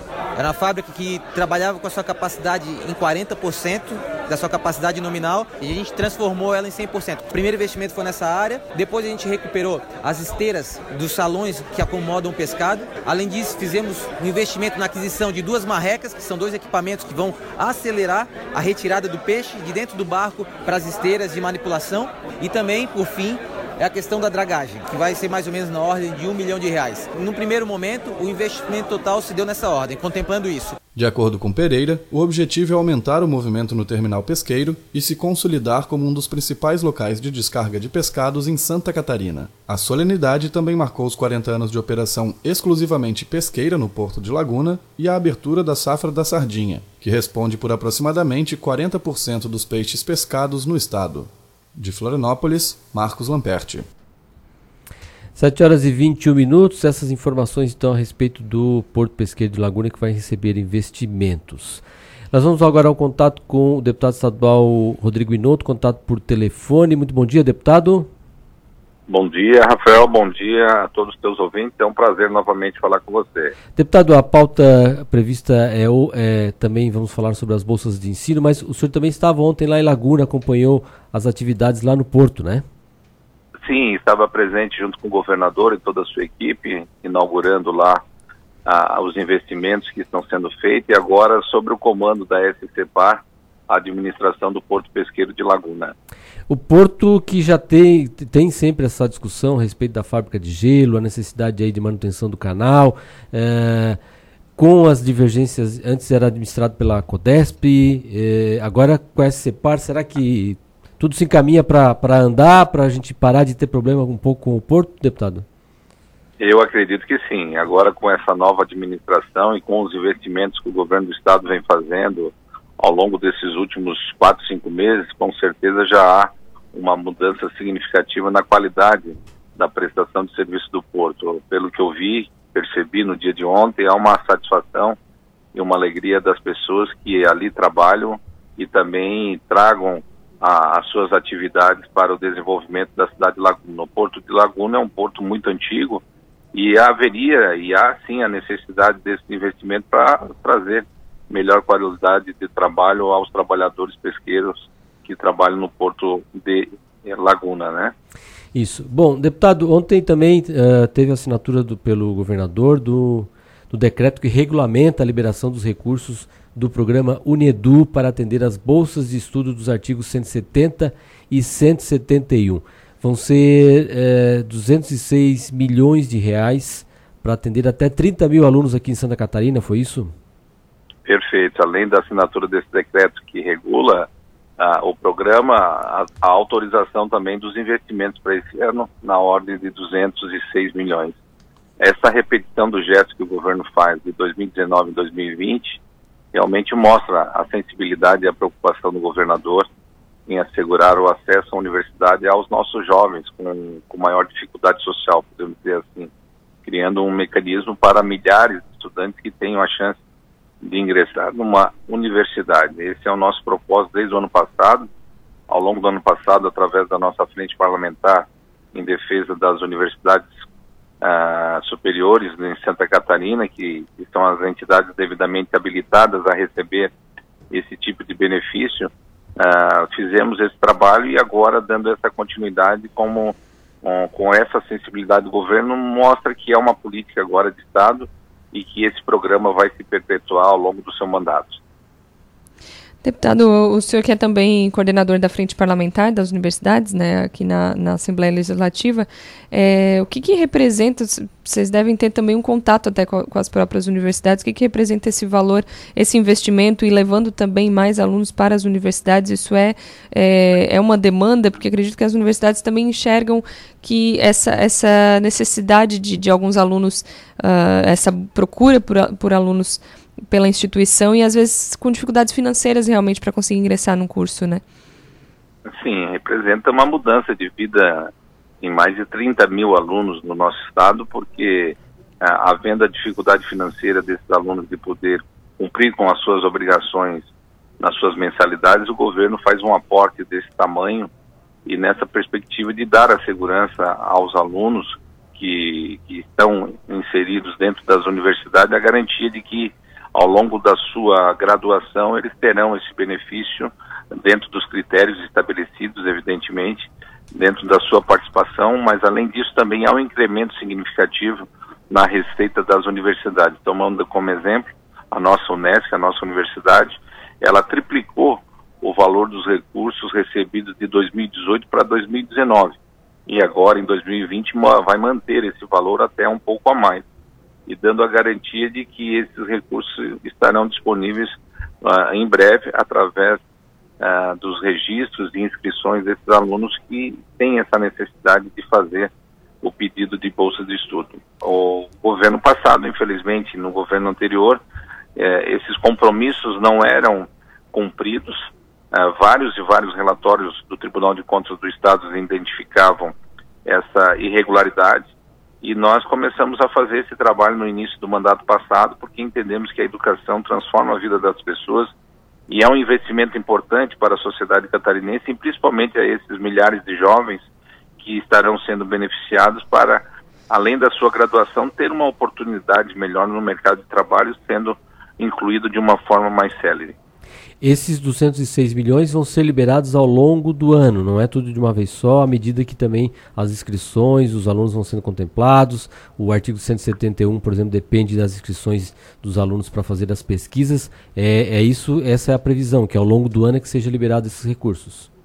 Sim, conforme, conforme o semestre, porque são dois semestres por ano, e a cada semestre é feito esse recadastramento dos alunos, avaliando o perfil socioeconômico de cada um mas o mais importante é ter essa segurança de que esses 206 milhões de reais serão investidos neste ano de 2020 por todo o estado de Santa Catarina, atendendo todas as regiões do estado, e a importância de ver a satisfação e a alegria desses alunos de poder participar e poder ter esse benefício ao longo do seu, do seu nível superior. Deputado, é, para a gente finalizar e aproveitando a sua participação, a gente não pode deixar de, de, de questionar a respeito do cenário político eleitoral aqui em Criciúma. Cada dia uma informação nova, cada dia uma novidade. Ontem tivemos aqui a informação de que o vereador do hoje no PSDB e Júlio Kaminski, que deve ser candidato pelo PSL, com o apoio do governo do estado. Como é que o senhor avalia essa informação, já que o senhor também, na condição de pré-candidato a prefeito aqui do município, pleiteava também esse apoio do governo? Como é que o senhor eh, avalia essa nova informação no cenário municipal aqui? Eu avalio de forma muito natural, ainda parafraseando a questão de que realmente a política é igual à nuvem, né? A cada dia, a cada momento ela muda. Você percebe que nesses últimos 30 dias tantas informações já, já, já saíram, tantas mudanças já ocorreram. Pré-candidatos que estão num partido definidos como candidatos, daqui a pouco mudam de partido porque aquele partido não ah, criou uma nova oportunidade para uma outra pessoa e assim vai seguindo, né? Assim vai seguindo. Eu me mantenho nessa condição de pré-candidato, sempre falei que não sou um candidato de forma impositiva. Tô, estou construindo junto com a sociedade, com a sociedade civil organizada, com as pessoas, com as lideranças, conversando com lideranças também de outros partidos, a fim de que a gente construa realmente um projeto alternativo para Criciúma, dentro de um perfil de um gestor mais democrático, mais humano, que traga resultados efetivos para a população de Criciúma. É, cada momento é um momento. O partido do PSL já teve dois ou três pré-candidatos anunciados, ah, assim como os outros partidos, e no PDT só tem um. Só tem eu na condição de pré-candidato, que estamos aí trabalhando com outras lideranças para construir essa ideia. Então, é evidente que tudo isso depende de algumas alianças e nós vamos conversando, usando o tempo que temos até o período das convenções municipais, discutindo e vendo qual é o melhor caminho que nós possamos seguir. Ok, então, muito obrigado ao deputado estadual Rodrigo Buinoto, também coordenador da Frente Parlamentar das Universidades aqui em Santa Catarina, conversando com a gente sobre alguns assuntos, entre eles também as, essa informação das bolsas de estudo de ensino aqui pelos artigos 170 e 171. Deputado, muito obrigado pelas informações, pela conversa aqui com o nosso ouvinte espectador. Um bom dia para o senhor. Eu que agradeço pela oportunidade. Um bom dia a você, a toda a sua equipe. Uma boa semana a todos. Obrigado. Agora, 7 horas e 30 minutos, uh, duas empresas e um consórcio apresentaram nesta segunda-feira propostas para disputar a concessão do trecho sul da BR-101 entre Palhoça e a divisa com o Rio Grande do Sul.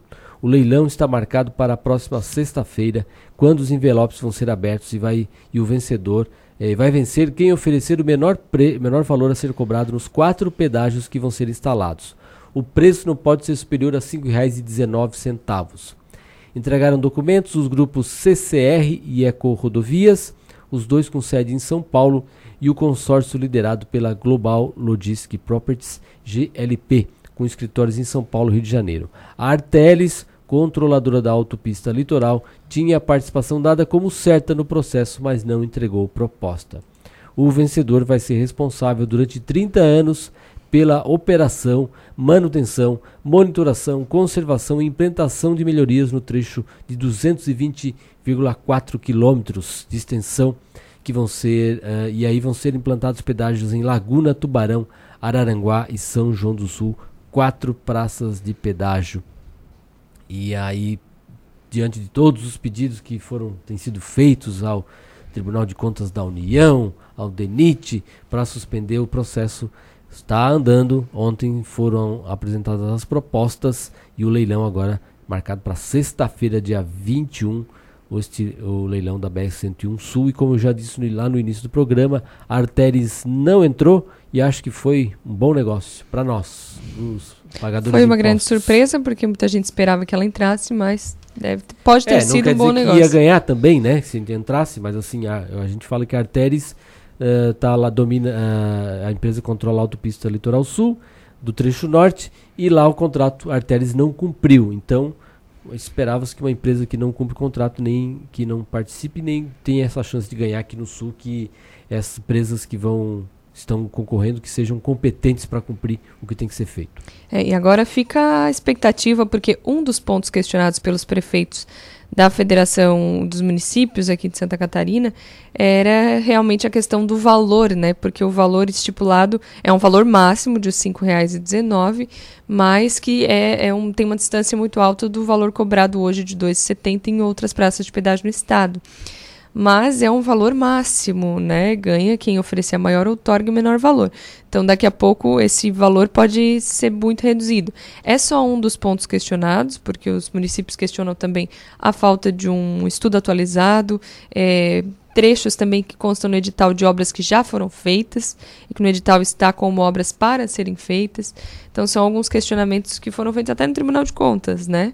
Uh, mas agora fica a expectativa para a gente ver nessa sexta-feira, na abertura dos envelopes, pelo menos esse questionamento em relação ao valor. Lembrando que os municípios são contra, mas algumas entidades, por exemplo, Fiesc, as associações é, empresariais uh, e em Criciúma, por exemplo, outras entidades que formam o Fórum das Entidades de Criciúma, o FORCRI, também são a favor do processo.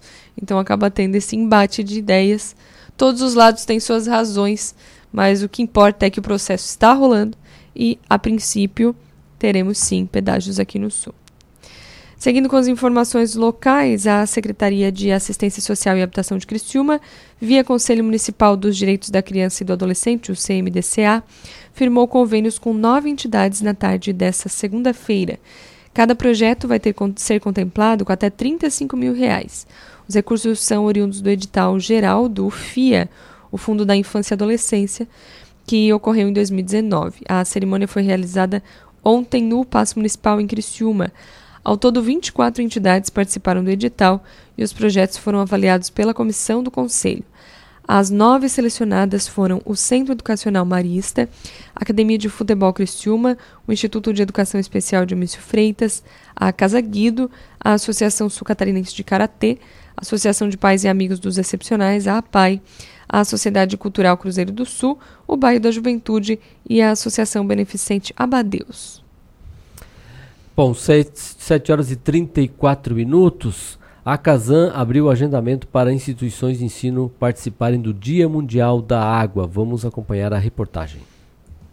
Aberto o período para o agendamento de instituições de ensino que queiram participar da programação especial do Dia Mundial da Água em Santa Catarina. A data é comemorada no dia 22 de março e entre os dias 16 e 27 de março, unidades da Casan estarão abertas para receber alunos da educação básica, escolas técnicas, institutos e universidades e mostrar como funciona o tratamento de água e de esgoto. O objetivo, segundo a gerente de meio ambiente da Casan, Patrícia Barzan, é abordar a importância do uso consciente da água e da destinação correta de resíduos, mostrando aos estudantes como são realizados os processos nas unidades. A gerente adianta os temas que serão apresentados. Em nossas estações de tratamento de água, também vamos demonstrar os processos de tratamento e falar sobre o longo caminho que a água percorre até chegar às casas, para valorizar esse recurso tão importante. E nas estações de tratamento de esgoto, vamos mostrar a relação da água com o esgoto e como é importante dar o destino adequado para que as cidades possam manter a qualidade de vida e a saúde da população. Para participar da programação especial, é preciso agendar uma visita, o que pode ser feito nas próprias unidades de tratamento ou pelo site www.tratopelosaneamento.com.br para levar água a quase 3 milhões de catarinenses em 194 municípios do estado estado e um no Paraná, a Casan capta água em mais de 500 rios, lagos, represas ou aquíferos. Em Santa Catarina também há mil reservatórios e uma rede de tubulações de mais de 13 mil quilômetros, o equivalente à distância entre o estado e a Europa. De Florianópolis, Fabiana Delis.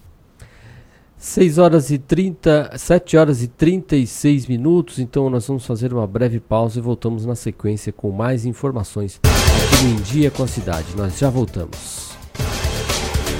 Em Dia com a Cidade. Você, por dentro das principais informações. Mande sua mensagem pra gente pelo WhatsApp 99156 4777. O Colégio Nesc está com novidades em 2020. Nova equipe de gestão, novo projeto pedagógico e estrutura física modernizada. Aqui, seu filho tem acesso ao que há de melhor na nossa universidade. Professores qualificados, biblioteca, laboratórios, complexo esportivo, museu de zoologia e muito mais. Venha conhecer o Colégio Nesc. Turmas do ensino fundamental ao ensino médio.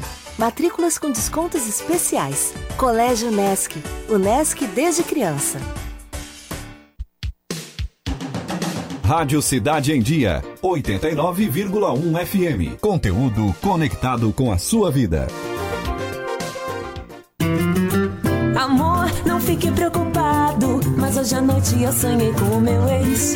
Papai, eu tenho dois namorados e estou pensando em ampliar para me desculpe a franqueza, mas acho que você engordou. Vovó, aquela sua sobremesa é muito ruim, foi por isso que sobrou. Aquele seu perfume que eu adoro, hum, lembra minha primeira namorada.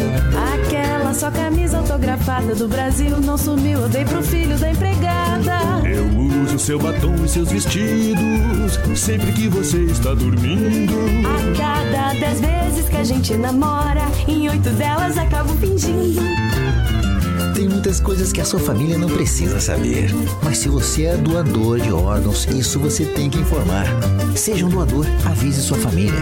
Uma campanha da APAR. Uma campanha Grupo Catarinense de Rádios. A Time Marketing Digital tem o que o seu negócio precisa: criatividade e inovação para suas redes sociais. Vem com a Time e faça o seu negócio crescer. Entre em contato através do nosso WhatsApp 48991140193. Olá, eu sou Beatriz Formanski e estou aqui na Rádio Cidade em Dia de segunda a sexta-feira no programa Atual. Aguardo vocês a partir das 19 horas com informação e conteúdo de qualidade para acompanhar as mudanças da sociedade. Então sintoniza aí no 89.1 FM e segue a gente no youtube.com barra Rádio Cidade em Dia para assistir todos os nossos conteúdos. Não esquece de acompanhar as nossas redes sociais, arroba Rádio Cidade em Dia no Instagram, Facebook e Twitter. Rádio Cidade em Dia, conteúdo de qualidade no ar e na palma da sua mão. Em Dia com a Cidade.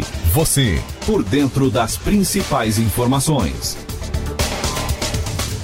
7 horas e 40 minutos, estamos de volta com o Em Dia com a Cidade, aqui pela Rádio Cidade em Dia, no 89.1 FM, também nossas redes sociais no arroba Rádio Cidade em Dia. Temperatura marcando 26 graus no termômetro, mas a sensação de 27 graus no termômetro, é, mas a sensação térmica já é de 31 graus.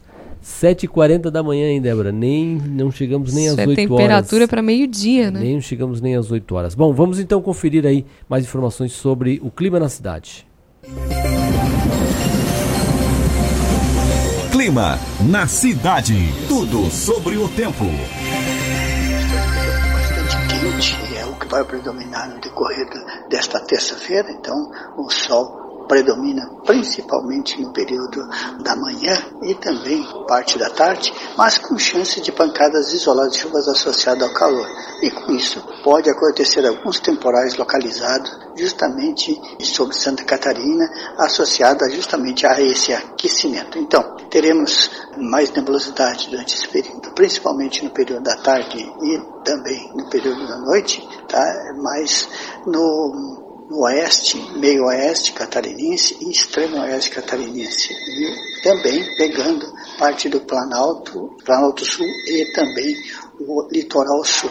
Nesses lugares, a, tendência é de ter esse tipo de temporais localizados eh, sobre o período da tarde e noite. Claro que não descartamos a possibilidade sempre de ter algumas descargas elétricas acompanhado e também pancadas de chuvas fortes momentâneas sobre a região.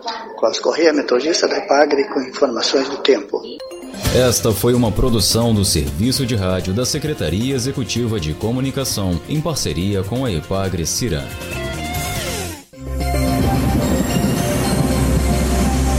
Clima na cidade.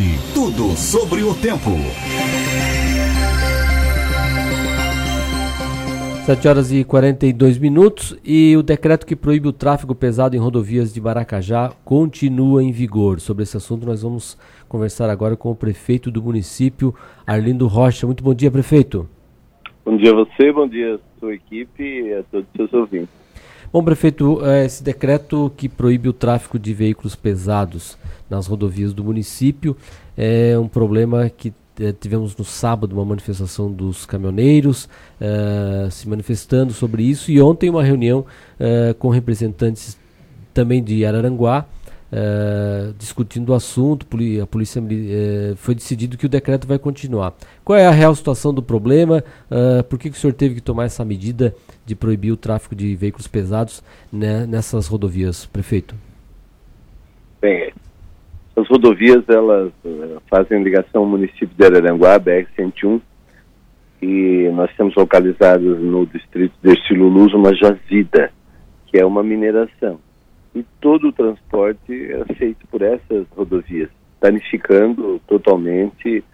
E, então foi por isso. A razão é a danificação da nossa rodovia e também pelo grande número de caminhões e carretas, é, ah, o sossego, localidade, poeira e tudo mais, ou seja, não tem a mínima condição e por isso o decreto continua.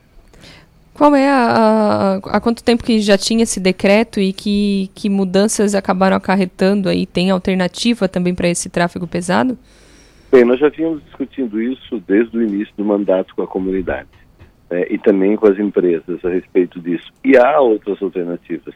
Alternativas para esse transporte sair pelo município de Sara, via acesso sul do, da Praia do Rincão, ou então é, a partir da localidade de Rio dos Anjos, pegar e é, costeando o rio Araranguá, indo até a localidade de Barranca, saindo também na BR-101. Ou seja, duas alternativas. Essas empresas insistem porque as nossas rodovias são, são melhores, o tráfego é melhor. Em questão de, de quilometragem, é um desvio muito longo, prefeito? Não, num desses caminhos até mais perto, é menor a distância. Então, a situação, nós tivemos que fazer isso. Uma medida é, antipática, é, mas é necessário para preservar o patrimônio do município. Essa, essa, essa situação do trânsito dos veículos nessas rodovias, ela é antiga, né? Porque a jazida ela não, não é uma não é nova, né, prefeito? Ela é antiga, mas o, aumentou muito a quantidade de, de caminhões e carretas. É, o tráfego era bem menor. E esses, nesses últimos meses, digamos nesse último ano passado, a quantidade de caminhões e carretas aumentou muito. E aí essas comunidades é, não suportavam mais, essa que é a verdade. Nós tomamos essa medida por, pelas duas situações, pelas comunidades e pela, pelo patrimônio do município. Como é que vocês estão realizando a fiscalização uh, desse trânsito para evitar então que para evitar não para que seja cumprido né, o decreto aí que, que foi estabelecido? A, a fiscalização é feita pela polícia militar é, e as empresas né, ou essas empresas também já buscaram a justiça, entraram com processo com mandado de segurança buscando suspender o, o, o decreto e a resposta da justiça foi negativa, ou seja, não foi atendido o pedido deles não, embora ainda haja possibilidade de recurso, né, ou até o momento continua em vigor e espero que não seja aceita as suas razões e que continue o decreto. As empresas uh, se utilizarem veículos menores, foi discutido alguma coisa nessa linha de ter veículos menores, que cada um carregando uh, menos peso, teria alguma interferência, poderia mudar esse tipo de decisão? Não, as empresas tiveram representação ontem na reunião, mas não apresentaram qualquer proposta ou mesmo qualquer disposição de negociação até então. É, e, e, quem compareceu na reunião foram apenas representantes dessa empresa, não foram os proprietários, ou seja, não tinha poder de decisão. É, não, não, não, ainda eles continuam sem dar importância, sem dar a devida atenção para o impacto que causa. A mineração, ela precisa tomar, é, ou qualquer atividade, mas principalmente a mineração, ela precisa tomar dois cuidados. O primeiro diz respeito a, ao meio ambiente, né, que é o, o estudo de impacto ambiental e o outro é o estudo de impacto de vizinhança, ou seja, o que aquela mineração ou o que aquela atividade vai degradar né, os seus vizinhos, vai importunar os seus, os seus vizinhos. E esse estudo é que está faltando. Ou seja, eu não posso ter uma atividade, seja ela logo qual for, causar prejuízo ao meu vizinho, causar degradação ao meu vizinho. Uh, eu consigo lá hoje aqui no município de Maracajá, no centro da cidade, ou no centro da cidade de Criciúma, uma danceteria ou alguma coisa com som muito alto? Não, não consigo. Preciso tomar todos os cuidados para evitar o aborrecimento, evitar, evitar o prejuízo ao terceiro. E é isso que está faltando. É, o município de Araranguá esteve também presente na, na reunião através do prefeito Mariano Mazuco e uma parte utilizada por essas empresas, a rodovia de Araranguá, é uma rodovia asfaltada ou era asfaltada. É, na pista da, desta rodovia que os caminhões passam vazio, a rodovia está perfeita. Naquela que os veículos transportam carregados e sem qualquer limite ou controle de peso, o asfalto está totalmente ou quase totalmente destruído. E aí, quem paga isso? Quem, quem paga é o povo. Está errado. Quem paga tem que ser quem causa o dano. Ok, prefeito. Então, obrigado pelos esclarecimentos aí a respeito desse assunto e a gente espera que é, é, o que, que tem que ser resolvido fique da, da maneira como tem que ser, que o, é, e que se houver alguma novidade a gente volta a trazer novas informações aqui para os nossos ouvintes e espectadores. Muito obrigado e um bom dia. Nós que agradecemos o espaço e estamos sempre à disposição para esclarecimento. Muito obrigado. Que Deus continue nos abençoando. Obrigado, bom dia. Esse foi o prefeito de Maracajá, Arlindo Rocha, conversando com a gente sobre essa proibição de tráfego pesado nas rodovias municipais de Maracajá, que continua em vigor. Teve um decreto, um decreto determinando isso e uma reunião ontem para discutir o assunto, mas continua em vigor. Agora, 7 horas e 49 minutos, vamos com o quadro O Mundo dos Negócios. O Mundo dos Negócios. As tendências do mercado internacional. Quem está aqui para participar com a gente toda semana no quadro Mundo dos Negócios é Marcelo Raup. Muito bom dia. Bom dia, Rafael. Prazer estar aqui com vocês. Bom dia, Débora. Bom bom dia. dia ouvintes. Marcelo, um dos assuntos da semana passada e que eh, foi uma declaração do ministro Paulo Guedes, ministro da Economia, sobre essa variação de dólar e aí ele usou uma comparação depois que se explicar, né? Mas que até a empregada doméstica estava indo para Disney, Uhum. né? É, que história é essa do dólar? Tá bom, o dólar tá baixo e essa, essa declaração do, do, do ministro aí, como é que você... Infeliz, né? É. O que que vocês acharam? Uma comparação muito ruim, né? É, verdade. Muito ruim. Se, ele, se ele precisava fazer uma analogia, ele que melhore as Aham. analogias dele. É né? verdade, verdade. Mas, é, ouvindo é, todo... po- Porque quando se pega fragmentos de, de, de depoimentos assim, né? É, é difícil ter uma interpreta- interpretação mais clara ou tentar entender o que ele quis dizer, né? Então, ouvindo todo, todo o depoimento dele, todo o discurso dele, é, a gente percebe que ele não quis tratar exclusivamente de empregadas domésticas, mas de uma classe C, né? É, querendo justificar que esse dólar alto é, seria bom para que o brasileiro fizesse turismo no Brasil, né? E aí ele trata de classe C em geral, depois ele se explica nesse sentido, mas ele cita o dólar a 1,80, que a gente não vê faz tempo, né? Ah, faz muito É, tempo. né? é. Então, foi uma forma de ele exemplificar o que o dólar alto poderia trazer de bom. E nesse contexto é difícil trazer algo positivo, né, a curto prazo.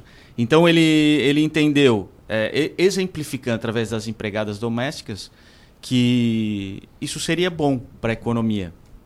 Mas a gente sabe que é, limitar as coisas para um bem não é salutar. A gente precisa é, é, ter o, o turismo do Brasil pela opção das, das pessoas e não por uma, uma limitação a partir do dólar. Então a gente precisa se capacitar em, term- em termos de turismo. Muitas vezes as pessoas não optam fazer turismo no Brasil por uma incapacidade de, de atender os turistas de uma forma adequada, né? É, em todos os aspectos. Então, é, foi de fato um, um depoimento assim que foi, foi descabido, não, não, não cabia naquele momento o que ele queria trazer. Quando ele fala que o dólar é alto é bom para todo mundo, é, é, é, é nesse sentido, assim. de- Isso, verdade. De, que aqui dentro eh, favoreceria o país. É, exato. Ele quer. é, é, ele é muito cobrado por, essa- por essa questão do dólar, né? Porque ah, o dólar reflete na- muitas vezes na instabilidade do país. Na insegurança que o país tem, o dólar refle- reflete aumentando. Então ele nessas, nessa tentativa de justificar, não, o dólar está aumentando não é por não é por questões de insegurança, mas porque é bom para o Brasil. Quis trazer um pouco essa imagem. Na verdade, a gente sabe que não. É, mais do que o dólar alto, é importante para o Brasil o dólar é estável. né? Então ele traz essa ideia do dólar alto, é, mas ele sabe que isso vai impactar na inflação a curto prazo, porque a gente depende ainda de muita mercadoria importada e essa importação com um dólar um pouco mais alto, ela vai ficar mais cara. E aí os produtos na cadeia ficarão mais caros também. Então, certamente não é bom para todo mundo, inclusive para o governo, não é bom esse aumento do dólar. É, o que se precisa sim é um dólar estável para transformar um país seguro, né?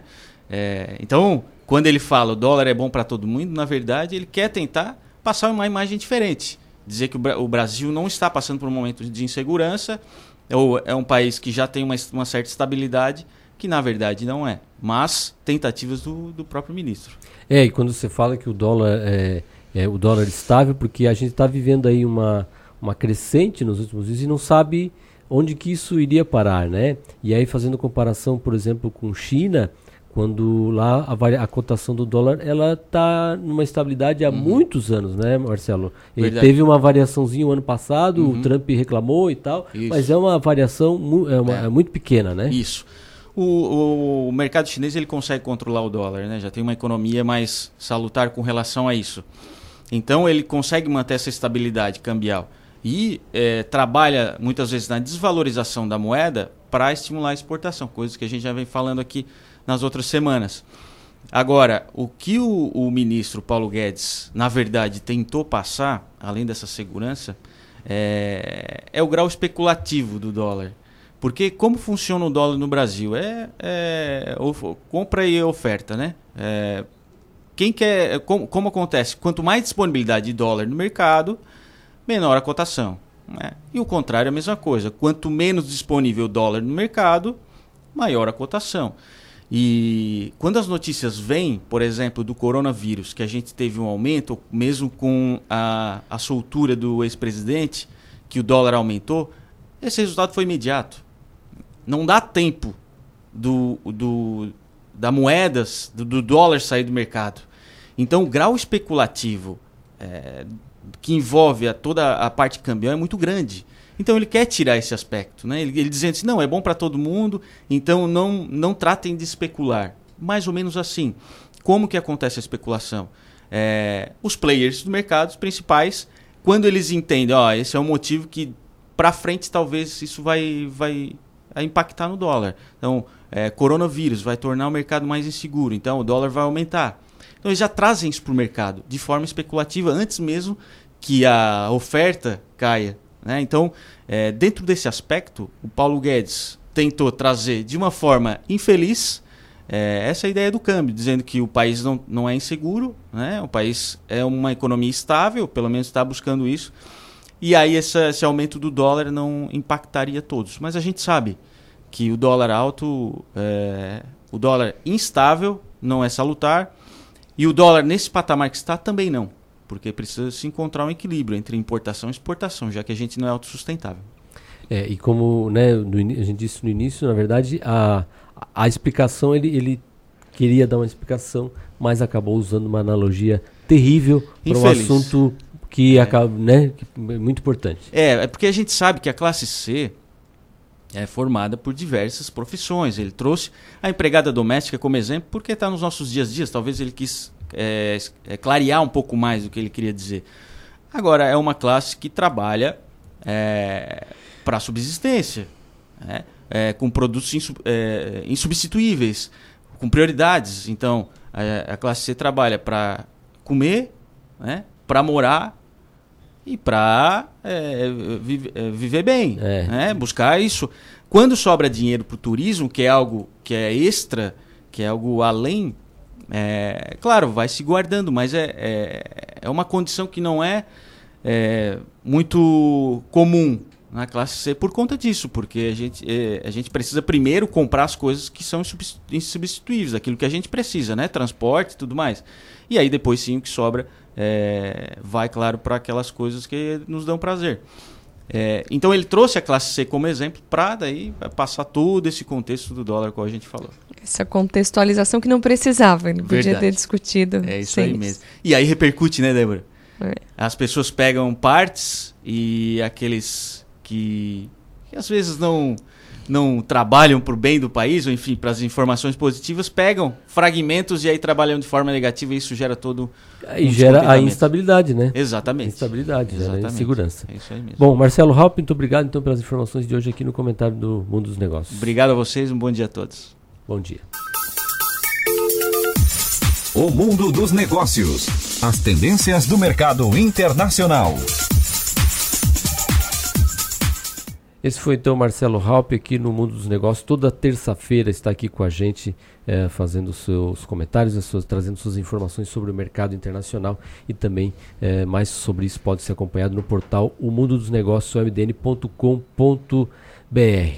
Esse, essa contextualização aí, às vezes desnecessária, né, Rafael? Me lembra uh, na época do contingenciamento ali da, das universidades onde se fez uma coletiva também com chocolates e mostrando que se tiraria um terço dos chocolates. Também foi uma contextualização desnecessária que acabou só gerando uma, uma repercussão é, que, que saiu do tema até. Parou de se discutir o contingenciamento, ficou se falando da forma como a, o Ministério se portou diante do assunto. Bom, termina no próximo dia 28 o prazo para o pagamento do Imposto Predial Territorial Urbano de Criciúma em cota única. As guias podem ser retiradas pela internet no site da Prefeitura, o criciúmasc.gov.br ou em pontos físicos distribuídos pela cidade. O município tem o pagamento até o dia 10, é, tem 10 vezes desde que a parcela não seja inferior a 100 reais. Os cidadãos que se enquadrarem nos critérios de isenção de imposto podem solicitar o benefício até o dia 31 de março no setor de arrecadação da Prefeitura. 7 horas e 59 minutos, vamos a Florianópolis com o quadro Ponto de Vista. Ponto de Vista, nos bastidores da política. Bom dia, bom dia Rafael, bom dia ouvintes do Em Dia com a Cidade, na Cidade em Dia. Roberto, o governador Carlos Moisés não assinou a carta aberta de 20 outros governadores contra o posicionamento do presidente Jair Bolsonaro, um gesto que vai ter repercussão entre os bolsonaristas de Santa Catarina, né? É, exatamente, o governador se posicionou fortemente diante de um quadro que todos aqui no estado diriam: não, ele se afastou do Bolsonaro, ele não tem a mesma agenda de extrema-direita, etc. e tal. Nada disso. Carlos Moisés mostrou que está alinhado com o presidente, porque a crítica dos governadores é pontual. Eles reclamam que o presidente da República está metendo pitaco em investigações policiais. Nós estamos falando da morte daquele eh, eh, ex-capitão lá da, da polícia do Rio de Janeiro, morto na Bahia, que o Jair Bolsonaro disse que ele foi morto pela polícia do PT, porque o governador da Bahia é do PT. Então, quer dizer, toda essa história tem uma conclusão de que os governadores não gostaram da intromissão. Mas a maior bronca mesmo, viu, Rafael e ouvintes da, da Cidade em Dia, é com relação àquela provocação ainda da retirada do ICMS ou diminuição do ICMS para baixar o preço dos combustíveis. Os governadores, com razão, veem que o presidente da República jogou os governadores contra a sociedade, quando na realidade o ministro Paulo Guedes da Economia disse que o governo federal não tem como reduzir o PIS, COFINS e a CID, que são impostos federais que atingem diretamente a composição do preço dos combustíveis. Então, quer dizer, é uma jogada. Carlos Moisés posicionou, acredito, até bem nessa história, porque ele também olhou a questão da geografia política de Santa Catarina e qual é a relevância que Jair Bolsonaro tem para o eleitorado do Estado. O Roberto, e o assunto líder do governo na Assembleia, né? Tá, entra em debate na reunião da Executiva Estadual do PDT hoje à tarde. O partido reagiu à indicação da deputada Paulinha para a função? É muito forte, muito forte. Quer dizer, o PDT é um partido que tem ideologicamente um posicionamento de esquerda. E ele é um partido que sabe que Carlos Moisés da Silva foi eleito um partido de extrema direita, de direita, na onda Jair Bolsonaro. Então, esse é o conflito. Agora, na prática, quantas vezes vocês entrevistaram o deputado Rodrigo Minotto, segundo vice-presidente da Assembleia aí no estúdio? Ele é para Moisés, ele vota com o governo do Estado, ele vota com o governador, evidentemente, as pautas que não tiverem a ver com a sua linha de raciocínio não votará, assim como Paulinha. Paulinha é líder da, da, do, do, do, do, governo na Assembleia desde sexta-feira e, evidentemente, dentro do PDT a reação foi muito forte. Eu conversei com o ex-deputado Manuel Dias ontem à noite, o Maneca, e ele disse que houve um desencontro de agendas. Então, quando ele podia ontem conversar com a deputada Paulinha, ela não podia. Quando ela podia conversar com ele, ele tinha compromisso. Então, ficou tudo hoje para a reunião da executiva estadual do PDT às duas da tarde.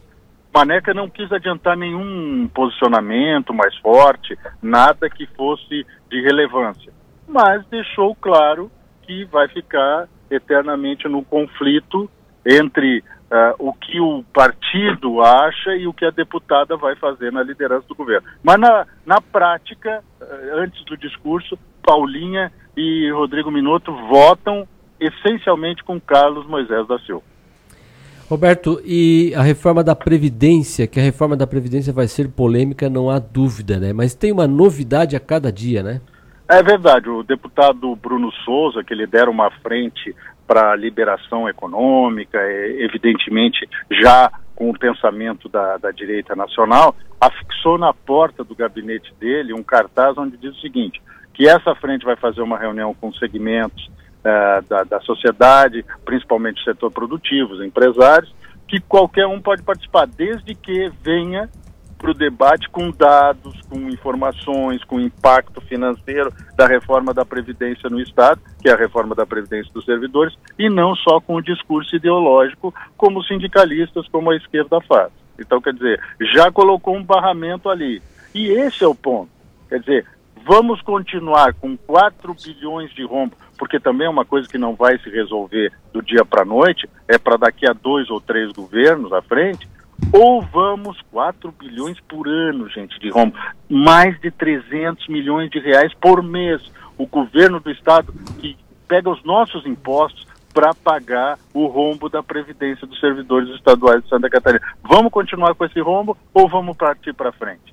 Este é o grande assunto. Mas o deputado Bruno Souza, que gosta de criar uma polêmica, criou certamente mais uma dentro da lógica do raciocínio dele. Agora, é difícil imaginar hoje quem vá fora dos interessados, servidores públicos estaduais, fazer a defesa da previdência eh, pública eh, oficial dos servidores, porque a sociedade está do outro lado. A sociedade quer uma solução para um problema que parece insolúvel. Dito isso, gente, um grande abraço e até amanhã. Até amanhã, muito obrigado. Bom dia, Roberto. Esse foi o quadro Ponto de Vista, então, com Roberto Azevedo. Ponto de Vista, nos bastidores da política. 8 horas e 5 minutos. O SAMU transportou o primeiro paciente com suporte de oxigênio no coração e pulmão. Vamos acompanhar a reportagem.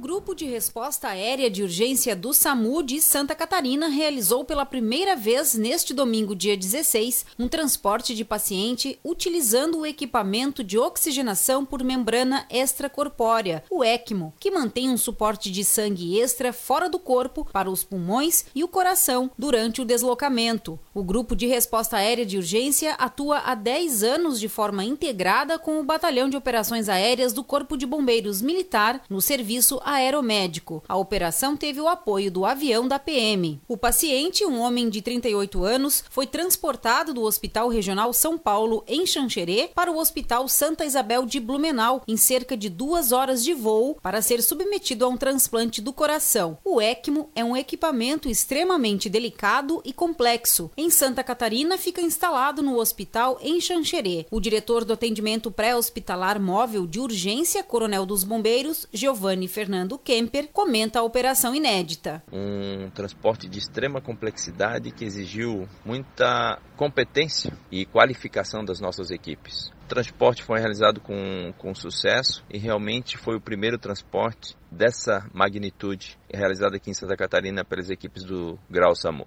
De Florianópolis, Fabiana Delis. E a Prefeitura de Jacinto Machado já iniciou a entrega e também disponibilizou no seu site oficial os carnês do Imposto Predial Territorial Urbano IPTU para esse ano de 2020. A versão impressa dos carnês é, é, será entregue aos donos dos móveis, dos imóveis que não e quem não receber pode procurar o setor de tributos da prefeitura, que funciona das 7h30 da manhã às 11h30 e da 1 da tarde até às 5 enquanto o online está também no site do município. Esse ano, a cota única tem vencimento em 16 de março, com desconto de 30%. Para quem optar pelo parcelamento, esta também é a data do vencimento da primeira parcela. O imposto pode ser parcelado em até cinco vezes, mas aí sem nenhum desconto. Já em relação aos alvarás, os carnês também já estão disponíveis no setor de tributos e a data limite para o pagamento desse imposto é de é do dia 15 de abril. Isso em Jacinto Machado. 8 horas e 8 minutos. A gente tem falado aí na previsão do tempo, que sempre tem uma previsão aí de chuvas isoladas, em alguns lugares mais forte, outros não. A gente teve na noite de domingo para segunda-feira uh, uma chuva mais forte, um temporal, vamos dizer assim, que atingiu aí uh, um, uma localidade entre Sombrio e Jacinto Machado. E a gente vai conversar agora com o coordenador regional da Defesa Civil do Extrema Sul, o Sebastião Antônio de Souza, que está com a gente em contato por telefone. Bom dia, Sebastião. É, bom dia, bom dia a todos os ouvintes da rádio. Bom, uh, Sebastião, foi isso, né? Um, na noite de domingo para segunda, um temporal aí entre Sombrio e Jacinto Machado, né? O que, que foi, eh, o que, que realmente aconteceu nessa área? É, na realidade, esse evento estava sendo monitorado já pela, pela Defesa Civil, né? A gente estava é, é, informando, né, através de, das redes sociais, né, possíveis é, temporais, né, na, na região. E a gente estava.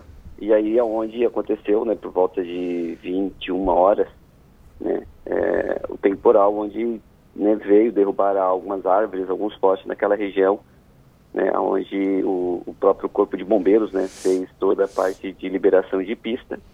Né, o pessoal da eletrificação também, né, é, o pessoal da Celesc é, retomando lá toda aquela parte de fiação que foi é, danificada pelo vento. Sebastião, quais foram os maiores danos registrados aí na região? É, realmente foi essa questão dos transtornos né, que gerou no, trânsito também, ou teve algum outro dano é, direto a, a, a, moradores, a residências? É, a informação que a gente recebeu através da Defesa Civil né, da, da, do município, né, na realidade, a Defesa Civil do município ele não é, nos repassou, a Defesa Civil do Estado, né, nenhum dano é, em residência, né, que a gente recebeu né, informações que estava sendo levantada pela própria Defesa Civil do município, que houve a queda de árvores e aonde tem, que chegou a matar alguns animais, né, de pasto, né, é, bois e vacas na região. Então a gente está levantando isso, a gente pediu que o município levantasse isso, né, mas residência, né, a gente não recebeu nenhuma informação né, relacionado ao vento. então não tivemos danos, né, né, vítimas nenhum e nem danos materiais é, em é, residências. Isso é danos humanos, né, e danos materiais em residências nós não recebemos, né, né, do município nenhuma nenhuma informação. Os principais registros mesmo foram na rodovia, né, que liga Sombrio a Jacinto Machado. Qual é o nome da localidade de... ali, Sebastião? Na verdade, foram várias localidades, né, que a gente teve ali. É, eu, eu, agora não, não tenho em mãos, né, mas foram na localidade de Garuva, se eu não me engano, né, é, que, que liga ali Sombrio, é, Sombrio e Jacinto Machado, né, onde derrubou né, os postes de, de é, do poste né, e algumas árvores também. Como é que está o monitoramento para os próximos dias? É muito calor, faz muito calor aqui na região e, e, e a, tem a previsão de chuva aí, esses temporais podem voltar nos próximos dias. Como é que a Defesa Civil tem se monitorado e se preparado também para isso? É, a, o que a gente tem agora, né, a última atualização meteorológica né, de Santa Catarina, é o calor intenso em toda a, a né, todo todo o litoral, né, de Santa Catarina. Então, tem condições aí né, de possibilidade de, né, de temperaturas elevadas né, nesse, nesse período aí do início, é, a contagem do dia 18 né, às 10 horas até às 18 horas. Né, essa é as condições de calor intenso né, para toda essa região do litoral. E, mas com esse calor, tem algum um, um, temporal isolado, algo semelhante que aconteceu aí domingo à noite? Vocês têm essa informação também? É, os temporais, né, a gente, a Defensiva do Estado, através da sua gerência de monitoramento e alerta, né, ele, ele emite na, nas últimas três horas, né. Então, é, é possível que aconteça essa, esses temporais, né, mais no final do dia, né, mas a Defesa Civil ela acaba emitindo seus alertas através do SMS ou das próprias redes sociais da Defesa Civil, né, em até três horas né, de antecedência, né, que seriam os alertas em curto prazo. Então, o que a gente pede, né, que a população acompanhe aí as redes sociais da Defesa Civil, né, o próprio SMS, né, a gente vem é, tendo bons resultados, né, o próprio evento que aconteceu na, né, no último domingo, né, nós emitimos né, uma, uma atenção, né, uma alerta, não, não seria um alerta, né, seria uma atenção, né, às 20h30 que nas próximas horas teria né, a temporal na região de Jacinto Machado e Turvo. Né, e por volta de 21 horas né, aconteceu o evento. Então a gente sempre tem aí né, é, esse tempo né, para a gente emitir os alertas. É, e por que, que até três horas? Para a gente ter uma assertividade maior né, e é quando também essa perturbação atmosférica chega na área de cobertura é, dos radares que a gente tem né, em toda a região, especificamente aqui no sul do estado do Morro dos Conventos. Para receber essa, essa informação via SMS, o, o, o, morador, enfim, precisa fazer algum tipo de cadastro para poder se manter informado uh, pela Defesa Civil? Isso. Ele, ele encaminha né, uma mensagem de texto para o número é, 40199, né, e a mensagem de texto seria o CEP né, da, da localidade que ele quer receber né, o alerta. Né. É, pode ser colocado mais de um CEP também. Então é bem simples, é bem fácil, né? É, basta somente encaminhar uma mensagem de texto para o 4199 né? e, e, sendo a mensagem de texto, né, o CEP né, da cidade que a pessoa quer receber essa informação. Né? Muita gente pergunta, né, por que SMS e, e, e não WhatsApp, por exemplo? É porque o SMS, além de não ter gasto para quem emite e para quem recebe, né, também não precisa de sinal de internet, basta ter o próprio sinal do celular. Né? Então é uma ferramenta que a gente tem conseguido aí alcançar bastante gente por essa é, possibilidade de não ser sinal de internet, e sim somente sinal de celular. Tá ok, então, muito obrigado ao Sebastião Antônio de Souza, coordenador da Regional da Defesa Civil do Extremo Sul Catarinense, dando explicações a, a respeito sobre esse temporal que atingiu Sombrio e Jacinto Machado ainda na noite de domingo. Sebastião, muito obrigado uh, e um bom dia para você. Obrigado, bom dia a todos. Obrigado, então, esse foi o Sebastião, dando algumas informações a respeito deste temporal que, e hoje, né, a gente está reforçando a temperatura, ele disse aí hoje até final 18 horas, a previsão dessa alta temperatura, nós temos aí 28 graus no momento, sensação térmica de 33 graus, e até às 5 da tarde realmente a previsão de temperatura muito alta, e depois vai caindo, vai aliviando. Para amanhã, previsão de máxima, você vê, Débora, amanhã é de 26 graus e a mínima de 20. Não é uma variação uma tão queda grande. Queda considerável. Mas uma queda considerável de temperatura de um dia desse é, quente, né, em alguns momentos até insuportável, né, é, para amanhã, para um período agradável. Então, a, não, a, se está passando calor hoje, calma que amanhã chega, amanhã melhora. Tá quase. Rafael, o dia D de vacinação, que foi no último sábado, né, contra o sarampo em Santa Catarina, é, levou, foi feito um levantamento aí, divulgado ontem, um levantamento da Diretoria de Vigilância Epidemiológica, a DIV, é, que mostrou que cento, mais de 142 mil pessoas foram até os postos de saúde em todo o estado para atualizarem a caderneta de vacinação. Desse total, 53.481 tomaram a vacina. Os demais estavam com o esquema vacinal completo e não precisaram repetir a dose. Entre os dias 10 e 14 de fevereiro, primeira semana da campanha, um total de 69.675 pessoas procuraram uma unidade de saúde. Desse total, pouco mais de 21 mil foram vacinadas, já que as demais estavam com a situação vacinal atualizada. No dia D, as faixas etárias que mais compareceram às unidades de saúde foram de 40 a 49 anos, mais de 26 mil uh, pessoas, de 30 a 39 anos, mais de 26 mil, e de 5 a 9, 21 mil. A campanha de vacinação contra o sarampo vai até o dia 13 de março. Precisam tomar a vacina todas as pessoas com idade entre 6 meses e 49 anos que nunca tenham se vacinado, não lembram ou não sabem, perderam a carteirinha de vacinação ou não estejam com o esquema vacinal completo. Então, na dúvida, vá até a unidade de saúde, tente encontrar a sua caderneta de vacinação. Se não encontrar, de qualquer forma, vá até a unidade para ser orientado. Os casos de sarampo têm crescido muito né, no estado de Santa Catarina. Já temos casos confirmados nesse ano, então a vacinação é realmente a melhor forma de se imunizar.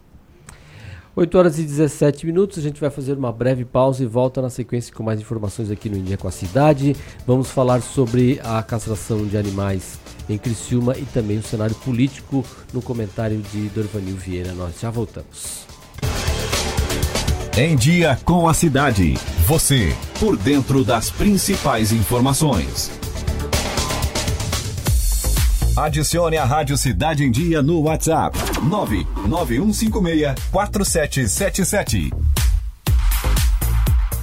O Colégio Nesc está com novidades em 2020. Nova equipe de gestão, novo projeto pedagógico e estrutura física modernizada. Aqui, seu filho tem acesso ao que há de melhor na nossa universidade. Professores qualificados, biblioteca, laboratórios, complexo esportivo, museu de zoologia e muito mais. Venha conhecer o Colégio Nesc. Turmas do ensino fundamental ao ensino médio. Matrículas com descontos especiais. Colégio Nesc. O Nesc desde criança. ZYN 553. Rádio Cidade em Dia. Conteúdo conectado com a sua vida. Dicas para a segurança no verão. Corpo de Bombeiros Militar de Santa Catarina. Previna-se, não seja mais uma vítima. Corrente de retorno. As correntes de retorno são regiões no mar em que há maior probabilidade de afogamento. Nas praias catarinenses, os guarda-vidas sinalizam através de bandeiras. Fique de olho nas dicas e evite ser mais uma vítima. Em caso de emergência, ligue 193. Amor, não fique preocupado. Mas hoje à noite eu sonhei com o meu ex. Papai, eu tenho dois namorados. Estou pensando em ampliar pra três.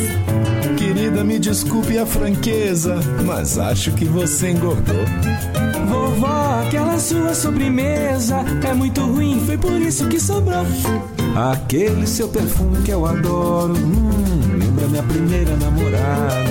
Aquela sua camisa autografada do Brasil não sumiu, eu dei pro filho da empregada. Eu uso seu batom e seus vestidos sempre que você está dormindo. A cada dez vezes que a gente namora, em oito delas acabo fingindo. Tem muitas coisas que a sua família não precisa saber. Mas se você é doador de órgãos, isso você tem que informar. Seja um doador, avise sua família. Uma campanha da APAR. Uma campanha Grupo Catarinense de Rádios. Oi, pessoal. Eu sou Emanuela Justino e de segunda a sexta-feira eu estou junto com a Tereza Carneiro no programa A Casa é Sua, das duas às cinco da tarde. Levamos até você muita informação, música e entretenimento. Então fica ligadinho na 89.1 FM e se inscreva no nosso canal no youtube.com barra Rádio Cidade em Dia para conferir todos os nossos conteúdos. Além, é claro, de acompanhar as nossas redes sociais, arroba Rádio Cidade em Dia no Facebook, Instagram e Twitter. Rádio Cidade em Dia, conteúdo de qualidade no ar e na palma da sua mão. Em Dia com a Cidade. Você, por dentro das principais informações. 8 horas e 21 minutos, estamos de volta com Em Dia com a Cidade, aqui pela Rádio Cidade em Dia, no 89.1 FM e também em nossas redes sociais no arroba Rádio Cidade em Dia. Uh, a Fancri vai contratar serviços de castração de animais, vai contratar veterinários e lançou um edital para serviços veterinários, veterinários de castração que está aberto. A gente vai conversar agora com a presidente da Fancri, Anne Kesselin Fortunato. Bom dia, Anne. Uh, tá, está aberto esse edital. Qual é a previsão de vocês aí para a contratação uh, desses veterinários? Bom dia, Rafael, Débora, bom dia aos ouvintes. É isso mesmo, o edital ele está aberto. Como é um processo licitatório, nós não temos um, um prazo fechado para que esse processo seja concluído, porque depende das empresas que vão participar, se vai haver algum tipo de impugnação, algum pedido de suspensão do processo. Então, o nosso o interesse da administração é que o processo seja resolvido o mais rápido possível e a contratação seja realizada de forma imediata. Mas, de fato, nós dependemos desse processo licitatório, que é para a contratação de 3 mil castrações para este ano de 2020. Nós iniciamos com esse projeto em 2019, em cumprimento à política de bem-estar animal, que é uma nova legislação publicada em 2018.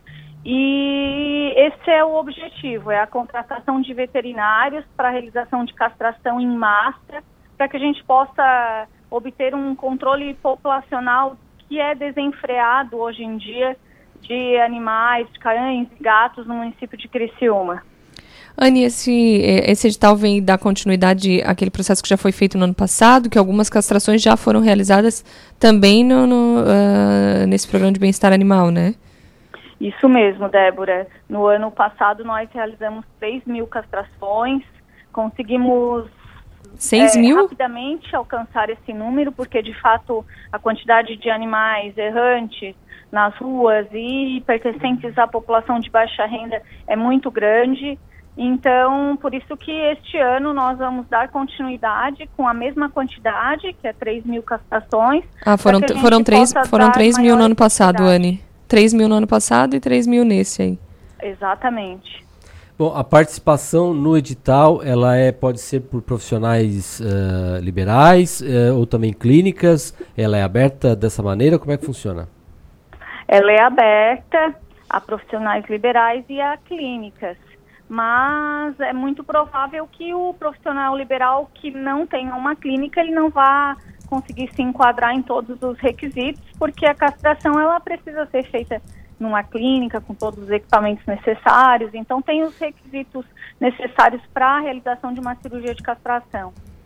Bom, as propostas eh, vão ser abertas no dia 3 de março, então até lá é o período que vocês vão receber essas inscrições. E aí a, a, a melhor proposta é que vence o, o, o processo, é isso? Exatamente, é por menor preço. Então, a, a clínica ou o veterinário que apresentar o, o menor preço para castração é o que nós vamos contratar. No ano passado, nós conseguimos um valor de 75 reais por castração. Anne, são 3 mil previstas nesse edital. Vocês têm, a Fancri tem dados de quantos animais eh, de rua precisariam de castração, quantos animais estão em situação de rua hoje. Eh, esses 3 mil resolveriam eh, o, o problema também para evitar também eh, esse aumento do número de animais de rua? O número que nós temos levantado, que é através do IBGE, que eles fazem o cálculo por quantidade de famílias, seria uma média de 5 a 6 mil animais. É, esse número ele só vai ser totalmente controlado a partir de 5, 6 anos, se nós continuarmos anualmente com essa medida. É, 3 mil castrações, nós não vamos conseguir zerar a quantidade de, anima- de animais errantes nas ruas hoje, mas com o passar dos anos isso é possível acontecer. Está bem, então, obrigado a, a Anne Kesslen Bittencourt co- eh, Fortunato, presidente da FANCRI, prestando para a gente informações sobre a contratação, esse edital, né, para a contratação de serviços veterinários de castração aqui em Criciúma. Anne, muito obrigado pelas suas informações e um bom dia para você. Agradeço o espaço e desejo a todos também um bom dia. Um bom dia, então, informações a respeito deste edital. Agora, 8 horas e 26 minutos. É a hora, então, do nosso comentário da cidade. Comentário da cidade. Tá na boca do povo. Tá aqui. Bom dia, Dorvanil Vieira. Bom dia, Rafael. Bom dia, Débora. Bom, Bom dia aos dia. nossos ouvintes e espectadores. Dorvanil, mais uma segunda-feira movimentada com movimentos no tabuleiro eleitoral aqui de Criciúma, né? É, e ela vai mexer muito ainda até a eleição, né? Ontem foi um dia de, de correria nos bastidores, né? Porque nós já havíamos é, falando isso aqui, vínhamos falando isso, né? Indicando essa possibilidade de o vereador Júlio Kaminski, que estava candidato pelo DEM, poder vir a ser candidato pelo PSL. E isso aconteceu ontem, né, durante um almoço, e ele fez essa, essa mudança de rota, que não é bem uma mudança de rota, se for pensar do ponto de vista ideológico, né? mas, enfim, muda de partido eh, com o seu grupo para ser o pré-candidato a prefeito pelo PSL. Então a gente tem no cenário aí, por enquanto, isso ainda pode ter algumas alterações, né? O que, que a gente tem de, de, de encaminhado? Chico Baltazar, que deve ser o candidato a prefeito pelo PT, é o único pré-candidato até agora. Eh, poderá ter aí como vice o, o médico doutor Juliano, talvez a professora Giane, ou talvez faça aí uma composição, pode de repente ter uma, uma aliança com o PCdoB. Mas deve ser por aí. A Júlia Zanata, pelo PL, já agora afiliada e abençoada pelo senador Jorginho Melo, então ah, parece irreversível a candidatura da Júlia à prefeitura de Criciúma para o próximo ano. O prefeito Clédio Salvaro, é absoluto, não, não tem nenhum tipo de dúvida ou questionamento dentro do partido e na sua, no seu arco de alianças. Né? Deve confirmar também Algo que tudo indica o, o, o atual vice Ricardo Fabres, uh, em que pese o, o, PSD ainda continua com aquela uh, disputa interna, aquela briga, alguns vereadores, inclusive, saindo do partido, deixando o partido. O vereador Zairo Casagrande já não está mais há muito tempo né, na, na, na, alinhado com o PSD, e a vereadora Camila do Nascimento também deve sair, e inclusive não será não deverá ser candidata a vereadora, só se aparecer alguma outra coisa para ela ser candidata, a vice ou coisa do gênero, mas não deverá concorrer à reeleição de vereador. O, o, o Rodrigo Minotto continua com a expectativa de ser, é, continua sendo o, o pré-candidato do PDT e tem expectativa ainda de ter apoio do governo e tal, pensa inclusive numa, numa grande aliança é, e que pode envolver aí vários partidos. Uh, o MDB tem essa expectativa e ainda aguarda o retorno do, do médico Aníbal Dário, que poderá ser candidato a, a, prefeito pelo MDB, que pode buscar uma aliança ou pode sair de chapa pura. Se for de chapa pura, talvez tenha aí a vereadora Tati Teixeira, a ex-vereadora Tati Teixeira como vice. Então tu vê que eh, algumas coisas mudaram. Diminuiu o número de nomes. A gente já teve aqui uma lista com 10 nomes de, de prováveis, entendeu? A gente tem esse. O que, que a gente ainda tem além desse? Nós temos ainda o advogado Jefferson Monteiro, que continua com o projeto e com seu grupo e está buscando um espaço para ser candidato a prefeito. Ele tem conversas com o, o Podemos, que está tentando se encaminhar como candidato a prefeito pelo Podemos, deve definir isso aí nos próximos dias também. Mas também temos aí o, o, o comandante Cosme Manique Barreto, que também é citado como possível candidato aí pelo Podemos. Além disso, a gente tem aí o PSOL e o PSTU.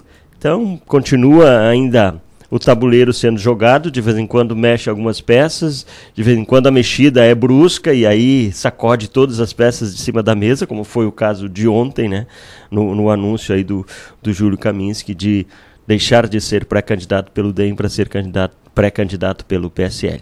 Pois é, e aí como é que fica isso? Deixou o DEM na mão ou o DEM vai estar junto com ele? Como é que foi a busca de tudo isso ontem uh, do Evanil para conseguir essa informação a respeito dessa uh, pré-candidatura aí do Camis pelo PSL. É, a gente, nós, você já deu ontem aqui, primeira mão, também ontem à tarde, né? Do, isso, programa isso. Casa Sua.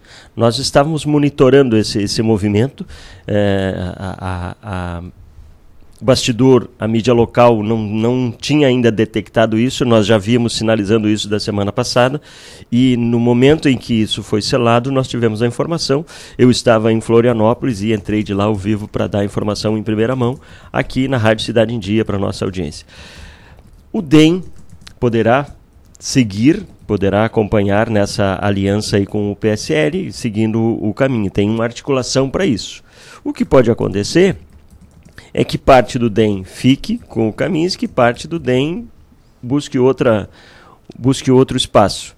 Então está é, é tá muito dividido assim os partidos que não têm candidato é, a probabilidade de estarem divididas é muito grande. O PP, por exemplo, que tentou, insistiu, buscou, fez várias tentativas e até agora não conseguiu emplacar nenhuma, pode ir para a eleição completamente esfacelado, dividido. E se não tiver cuidado, já falamos isso aqui, pode ficar sem nenhum vereador. E aí é ruim para um partido de tradição, um partido que já foi um partido grande, que já comandou a cidade por muito tempo, daqui a pouco vai chegar na eleição sem representatividade. E tu vê como possibilidade, Dorvanil, um DEM vice de PSL? Pode, pode acontecer. Tudo pode acontecer ainda, né? A gente só vai saber isso um dia depois do fechamento das convenções. Até lá, muita, muita conversa, muita especulação, muitas mudanças de cenários aí que vão acontecer sistematicamente. Como a gente vem dizendo, né? Até o. A, a, temos um prazo aí das filiações, que isso aí vai assentaram algumas, várias, várias pedras aí vão Isso. ser assentadas, né, com as filiações. Por exemplo, vai... é o caso agora, o, o, o que ainda está no PSDB, ia para o DEM, não assinou no DEM e está indo para o PSL, né? Assim como estavam com ele lá é. o, o, o, vereador Paiol, o, o, suplente vereador uh, Alisson, entendeu? Ambos estão filiados em partidos. Eles vão, vão mudar de partido quando abrir aquela janela é. lá a partir do dia 5 de março. E mesmo os que não têm janela, que é o caso do Jefferson, era MDB, foi para o PL e procura um porto Exatamente. Para a, para a sua candidatura, né? É, interessante. Mas isso tudo vai se definir. Daqui a pouco essa, esse, esse, esse imbróglio todo estará resolvido. Aí caberá ao eleitor fazer a sua escolha, indo fazendo a sua análise, vendo quem é o,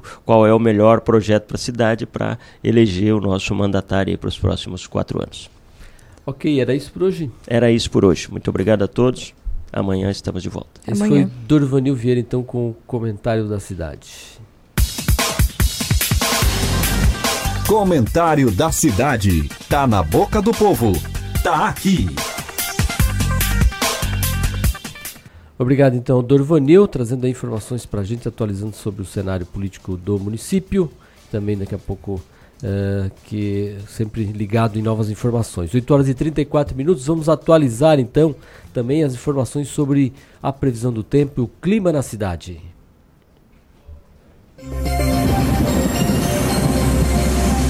Clima na cidade, tudo sobre o tempo.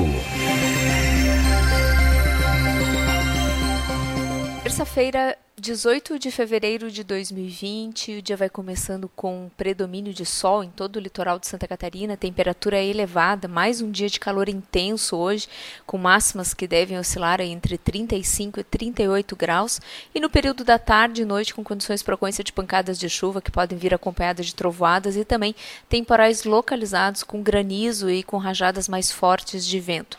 Essa condição está associada ao avanço de uma frente fria que estará chegando aí ao nosso estado mais no final do dia. O vento inicialmente é do quadrante noroeste, mas passa a sul no decorrer da tarde e noite. E aí sim nós vamos ter a temperatura amenizando e a intensidade do vento é fraca, moderada, mas com rajadas.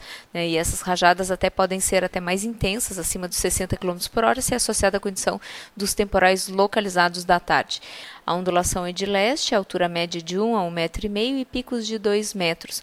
Vamos ter um dia de sol e calor intenso em todo o litoral e com pancadas de chuva e trovoadas a partir do período da tarde, com risco de temporais localizados que podem vir aí acompanhados até de granizo e ventos mais fortes, devido à chegada de uma frente fria mais para o final do dia de hoje ao litoral de Santa Catarina. Gilsânia Cruz, meteorologista da EPAG, será com as informações do tempo e do mar para o litoral de Santa Catarina.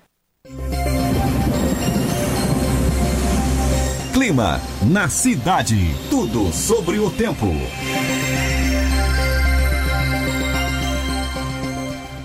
Temperatura de 28 graus e a sensação de calor está em 34 já uh, 8h36 da manhã apenas. Bom, prévia do PIB indica um crescimento de 0,89% na economia brasileira 2019. Vamos acompanhar a reportagem.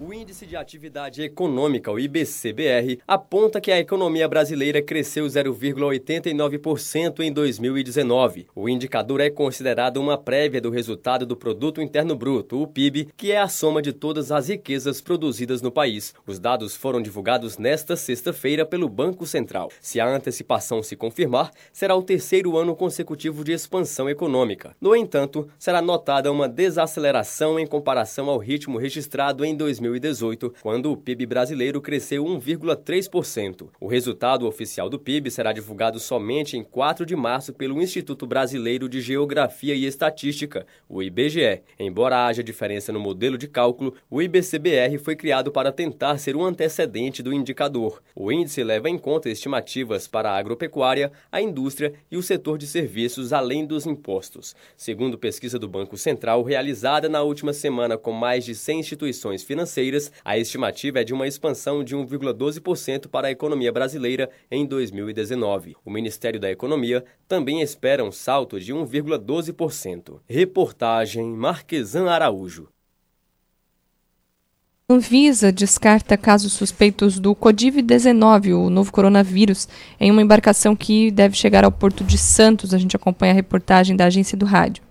Na tarde deste domingo, a Agência Nacional de Vigilância Sanitária, a Anvisa, descartou qualquer suspeita do Codiv-19, nome estabelecido para o coronavírus pela OMS, em tripulantes do navio Cota Pemipim, com a bandeira de Hong Kong. A tripulação deve atracar no Porto de Santos, no litoral paulista, nesta segunda-feira. E a Anvisa fará uma avaliação clínica em todos os tripulantes da embarcação. A Secretaria de Saúde de Santos havia informado por meio de nota que haviam sido notificados pela agência sobre dois suspeitos do novo coronavírus. A administração pública informou que ajudará nas investigações assim que o navio chegar ao Porto de Santos. O ministro da Saúde, Luiz Henrique Mandetta, se pronunciou pelas redes sociais, reforçando que não há tripulantes doentes. No Brasil, há três suspeitos com infecção pelo Codiv-19 em investigação no estado de São Paulo e Rio Grande do Sul, de acordo com o Ministério da Saúde. Taiwan anunciou a primeira vítima fatal pela doença neste domingo. O Instituto Nacional de Saúde norte-americano informou que ao menos 40 americanos a bordo do cruzeiro Diamond Princess, em quarentena no Japão, estão infectados. Os Estados Unidos começaram a retirar seus cidadãos bloqueados no navio desde 5 de fevereiro. Esses passageiros passarão por uma nova quarentena de 14 dias assim que chegarem ao país. Hong Kong e Coreia do Sul vão enviar aviões para o Japão para buscar seus cidadãos também. O número de mortes pelo Covid-19 passou de 1.700 na China. Há mais de 70 mil casos confirmados. Em 25 países há pelo menos um caso registrado da infecção. Três mortes foram confirmadas fora do território chinês, no Japão, nas Filipinas e na França. Reportagem Tainá Ferreira. É, hoje é o primeiro dia útil da aplicação da lei de proibição de fornecimento ou venda de canudos plásticos por estabelecimentos comerciais no estado de São Paulo. A fiscalização e a autuação são de responsabilidade do PROCON do município e a multa pode chegar a 5,5 mil reais. A lei veda a distribuição de canudos plásticos, além de orientar para que sejam substituídos por canudos de papel reciclável, material comestível ou biodegradável, embalados individualmente em envelopes hermeticamente fechados, feitos do mesmo material. A lei não contempla a fabricação de canudos de plástico, mas sim o fornecimento pelos estabelecimentos comerciais, como bares, restaurantes, padarias, clubes, hotéis, mercados, lojas, entre outros. Caso, caso haja um descumprimento na primeira autuação, a multa vai ser de 20 unidades fiscais do Estado de São Paulo, o que equivale hoje a R$ 552,20. A cada reincidência, o valor vai ser dobrado, podendo chegar até 200 uh, eh, unidades fiscais, que valem R$ 5.522. A gente, semana passada, conversou sobre isso aqui com representantes do setor de plásticos a respeito dessas proibições, das leis e de campanhas uh, sobre a utilização. E é aqui uma lei proibindo o uso de canudo plástico, enquanto que, hum, na verdade, talvez o problema seja o descarte dos canudos plásticos e não o uso dos canudos plásticos. Porque ao, ao preservar, o, se a gente preserva o plástico, vai acabar usando mais papel, e mais papel significa mais madeira. Ah, mas a madeira de, é de reflorestamento é para ser, né? Também é para ser, mas e aí é um, um, uma cadeia, né? Mas gera lixo também e aí vai. Mas o problema de tudo é o descarte que também precisa ser controlado. E aí sabe qual é o problema, Rafael? A gente vê muitas vezes sendo vendidos por aí canudos de metal, de inox, de enfim, embalados em embalagens plásticas. Claro que a pessoa vai utilizar aquele canudo substituindo ele por muitos canudos plásticos que usaria. Mas se aquela embalagem plástica não for descartada corretamente, já não vale de nada todo esse processo. O ministro do uh, Tribunal Superior do Trabalho, o ministro Ives Gandra Martins Filho, decidiu ontem, nessa segunda-feira, considerar ilegal a greve dos petroleiros da Petrobras, que começou há 17 dias. Cabe recurso contra a decisão. A previsão é de que o dissídio coletivo seja julgado pelo TST no dia 9 de março, na decisão liminar, o ministro também autorizou a estatal a impor sanções disciplinares contra os grevistas, entre elas o corte de salário e a demissão por justa causa, como forma de garantir o cumprimento do efetivo de 90% dos petroleiros trabalhando para não interromper a produção da Petrobras. Na decisão, o ministro entendeu que a greve é abusiva porque não foram cumpridas diversas determinações de outras liminares concedidas à empresa para garantir as atividades greve dos petroleiros que agora estão, eles estão tentando é, unir, né, trazer para perto deles outras categorias, como os caminhoneiros. As cidades brasileiras perderam um de cada cinco médicos de saúde da família financiados pelo governo federal desde novembro de 2018, quando Cuba decidiu romper a cooperação com o programa Mais Médicos do Brasil após a eleição de Jair Bolsonaro. Na ocasião, 18.240 médicos atuavam no programa, que tinha o objetivo de levar atenção médica para locais menos atrativos para os profissionais, como municípios mais distantes e periferias de grandes cidades. Atualmente são 14.298, uma redução de 21%. Oficialmente, o governo reconhece que há 757 vagas para esses profissionais em aberto, por conta da desistência dos profissionais que as assumiram após a saída dos cubanos ou que tiveram contratos finalizados e que elas vão ser preenchidas com a re reincorporação de cubanos que permaneceram no país após o fim do confênio. É o que informa o jornal Eu País. No entanto, não entram na conta as 3.185 posições que foram fechadas definitivamente desde o final da gestão de Michel Temer por uma mudança no foco do programa pela gestão de Jair Bolsonaro. Situação essa então do programa Mais Médicos, é, revelando aí que né, um terço deles ainda perdemos, né? Perdeu, se perdeu um terço.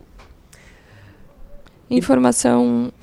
Tem mais informação? Informação de, de, de economia também, Rafael. O HSBC diz que vai reduzir 35 mil empregos ao longo de três anos. Isso é parte de um grande abalo depois de revelar que os lucros anuais caíram 33%. O banco também emitiu um alerta sobre o surto do coronavírus na Ásia, que compõe a maior parte dos seus lucros, dizendo que poderia ter um impacto sobre seu desempenho em 2020. O executivo-chefe interino do HSBC, o Noel Quinn confirmou que o banco faria grandes cortes em sua força de trabalho como parte de uma radical revisão. Os cortes de empregos representam cerca de 15% de força de trabalho global do grupo e o número é muito maior do que os 10 mil que os analistas esperavam eh, fazer esse corte. Né? O banco, que opera em 64 países, não disse em quais regiões seriam as mais afetadas pelos cortes de empregos, mas acredita-se que seu negócio de banco de investimento com sede em Londres seja vulnerável. O grupo emprega cerca de 40 mil funcionários só no Reino Unido. E a intenção do consumo das famílias em fevereiro é a melhor desde abril de 2015. Vamos conferir a reportagem de Raquel Júnior. A intenção de consumo das famílias, medida pela Confederação Nacional do Comércio de Bens, Serviços e Turismo, a CNC, atingiu em fevereiro 99,3 pontos. Depois do desempenho negativo em janeiro, o índice chegou ao melhor resultado desde abril de 2015. Também é a maior pontuação para o mês de fevereiro em cinco anos. Os dados foram divulgados nesta segunda-feira. De acordo com a CNC, a melhora de percepção em relação ao emprego atual foi significativa para o resultado. 39,1% dos entrevistados disseram se sentir mais seguros em relação ao emprego. O subíndice foi o que atingiu maior pontuação em fevereiro. A economista da Confederação, Catarina Carneiro, detalha que essa percepção, associada a outro subíndice, o de acesso a crédito, tornou a intenção de consumo mais favorável. O emprego atual, que é o indicador que teve o maior valor nesse mês, 119,9 pontos, que está incentivando os consumidores a acreditar na economia, né, que a taxa de desemprego está reduzindo aos poucos, dando mais credibilidade, a atividade econômica está se recuperando, as estimativas estão mais positivas do que foram para 2019 e, além disso, o acesso ao crédito também está aumentando, foi o que mais aumentou esse mês e o crédito é um dos principais meios dos consumidores fazerem seus consumos. Mais de 30% das famílias ouvidas indicaram que comprar a prazo está mais fácil. A perspectiva de consumo cresceu 3,1% após duas quedas seguidas, o que indica que as famílias têm a expectativa de consumir mais no futuro. O subíndice tinha desempenho negativo desde fevereiro de 2019. Da Rádio Nacional no Rio de Janeiro, Raquel Júnior. 8 horas e 47 minutos. Nós vamos para um breve intervalo e voltamos na sequência para falar sobre as obras de esgotamento sanitário que estão modificando o trânsito aqui em Criciúma. Nós já voltamos. Em dia com a cidade. Você, por dentro das principais informações. Dicas para segurança no verão. Corpo de Bombeiros Militar de Santa Catarina. Previna-se, não seja mais uma vítima. Não ande nos costões, você pode escorregar e cair no mar. Se você ingeriu bebida alcoólica ou fez uma refeição recente, aproveite a faixa de areia. Nos postos de guarda-vidas, pulseirinhas de identificação é só pedir ao chegar na praia. Se você foi queimado por água viva, temos nos nossos postos guarda-vidas vinagre. Nos procure. Em caso de emergência, ligue 193. Amor, não fique preocupado, mas hoje à noite eu sonhei com o meu ex. Papai, eu tenho dois namorados e estou pensando em ampliar pra três.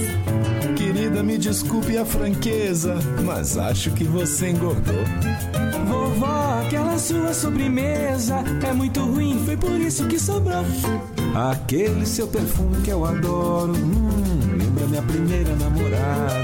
Aquela sua camisa autografada do Brasil não sumiu, eu dei pro filho da empregada. Eu uso seu batom e seus vestidos sempre que você está dormindo. A cada dez vezes que a gente namora, em oito delas acabo fingindo. Tem muitas coisas que a sua família não precisa saber. Mas se você é doador de órgãos, isso você tem que informar. Seja um doador, avise sua família. Uma campanha da APAR. Uma campanha Grupo Catarinense de Rádios. Rádio Cidade em Dia, 89,1 FM. Conteúdo conectado com a sua vida.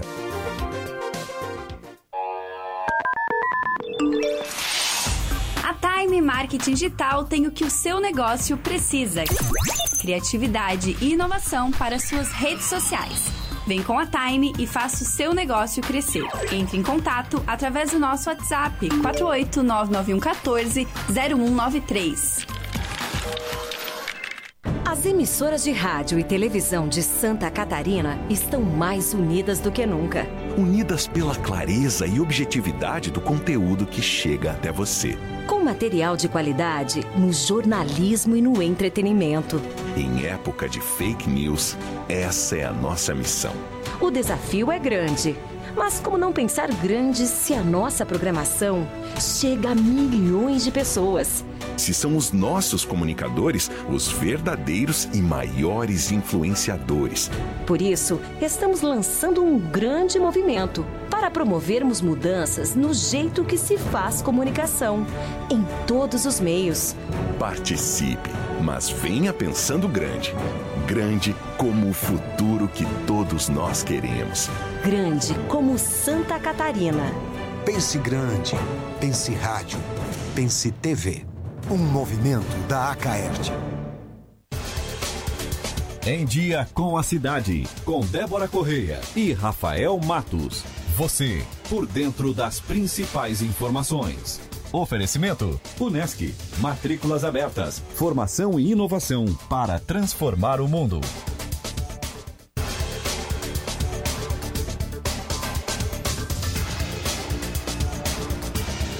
8 horas e 51 minutos, estamos de volta com o Em Dia com a Cidade aqui pela Rádio Cidade em Dia. 29 graus a temperatura e a sensação de calor chegou nos 36 graus, Débora, que é a temperatura máxima de hoje. Então eu fico imaginando a hora que bater no 36, como é que vai Qual ser? a sensação qual térmica, Vai ser a né? sensação térmica desses 36 graus. Mas o que é preocupante, Rafael, é que a cada, cada 15 minutos sobe 2 graus a temperatura e uns 3, 4 de sensação térmica. É. E, e nós estamos de manhã ainda, não chegamos nem É, às pode- 10 só da pode tá manhã. olhando que a gente tá aqui é, manga comprida, mas é porque daí tem o ar-condicionado, É. né? Que mesmo assim. Mas ainda com ar eu já dei uma É, puxadinha aqui, ó. Tá é, mesmo quentinho assim aqui ainda dentro. tá, tá quente. Bom, as obras de esgotamento sanitário estão modificando o trânsito na rua Felipe Schmidt aqui em Criciúma. A gente vai conversar agora por telefone com o gerente de operações de trânsito da diretoria de trânsito e transportes da DTT de Criciúma, o Paulo Borges. Muito bom dia, Paulo. Rafael. Bom dia, Débora. Bom dia, ouvintes da Rádio Cidade em Dia. Paulo, é, qual é a situação da rua Felipe Schmidt? As obras ah, estão sendo realizadas e agora, eh, nesse momento, aí tem, tem modificação no trânsito, né?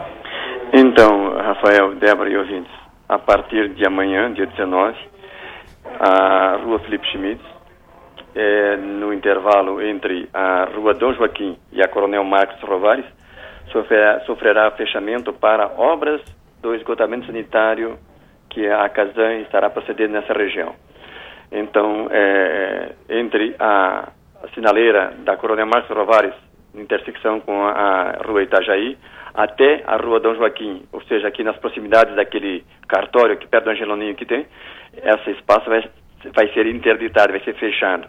O trânsito local será permitido para moradores desses prédios nessa região. Não será permitido o trânsito dos demais veículos. Então, quem se deslocar pela, pela Coronel Pedro Benedetti, pela eh, Ercílio Luz, Rua Ercílio Luz, Rua Coronel Pedro Benedetti e Rua eh, Júlio Gaidzinski, que querem acessar a BR-101, vão pegar ou a Marechal Deodoro ou pega a, a Rua eh, Felipe Schmitz e entra à direita logo depois do cartório e sai na Centenário. A previsão de, desses trabalhos é, é, até quando? Já tem uma previsão de término, apesar de que ela nem começou ainda, né, Paulo? Então, Débora, o pessoal da Casam me passaram, é, solicitaram essa intervenção para 30 dias, que é o espaço que eles têm para dar essa obra pronta.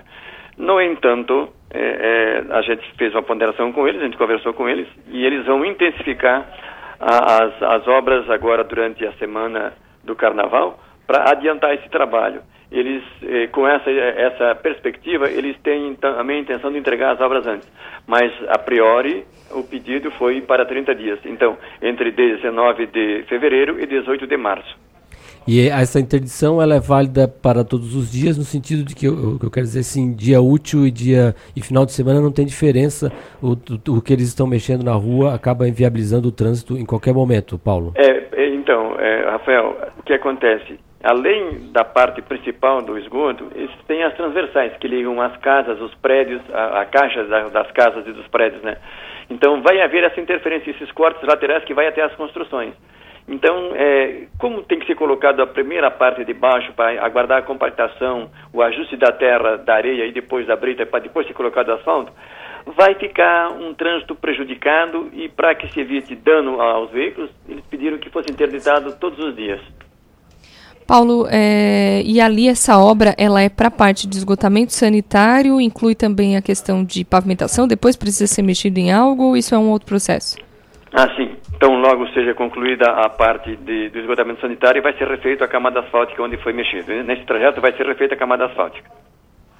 Isso mais um. Uh, entra nesse prazo dos 30 dias? Nesse prazo de 30 dias. Ok, então, Paulo, a gente agradece a sua participação, esclarecimentos aqui para o nosso ouvinte, espectador e novas informações de acordo com o andamento da obra. A gente está à disposição para informar o nosso ouvinte. Obrigado e um bom dia. Bom dia, Rafael. Bom dia, Débora. Bom dia, ouvintes da Rádio Cidade em Dia e boa semana de trabalho a todos.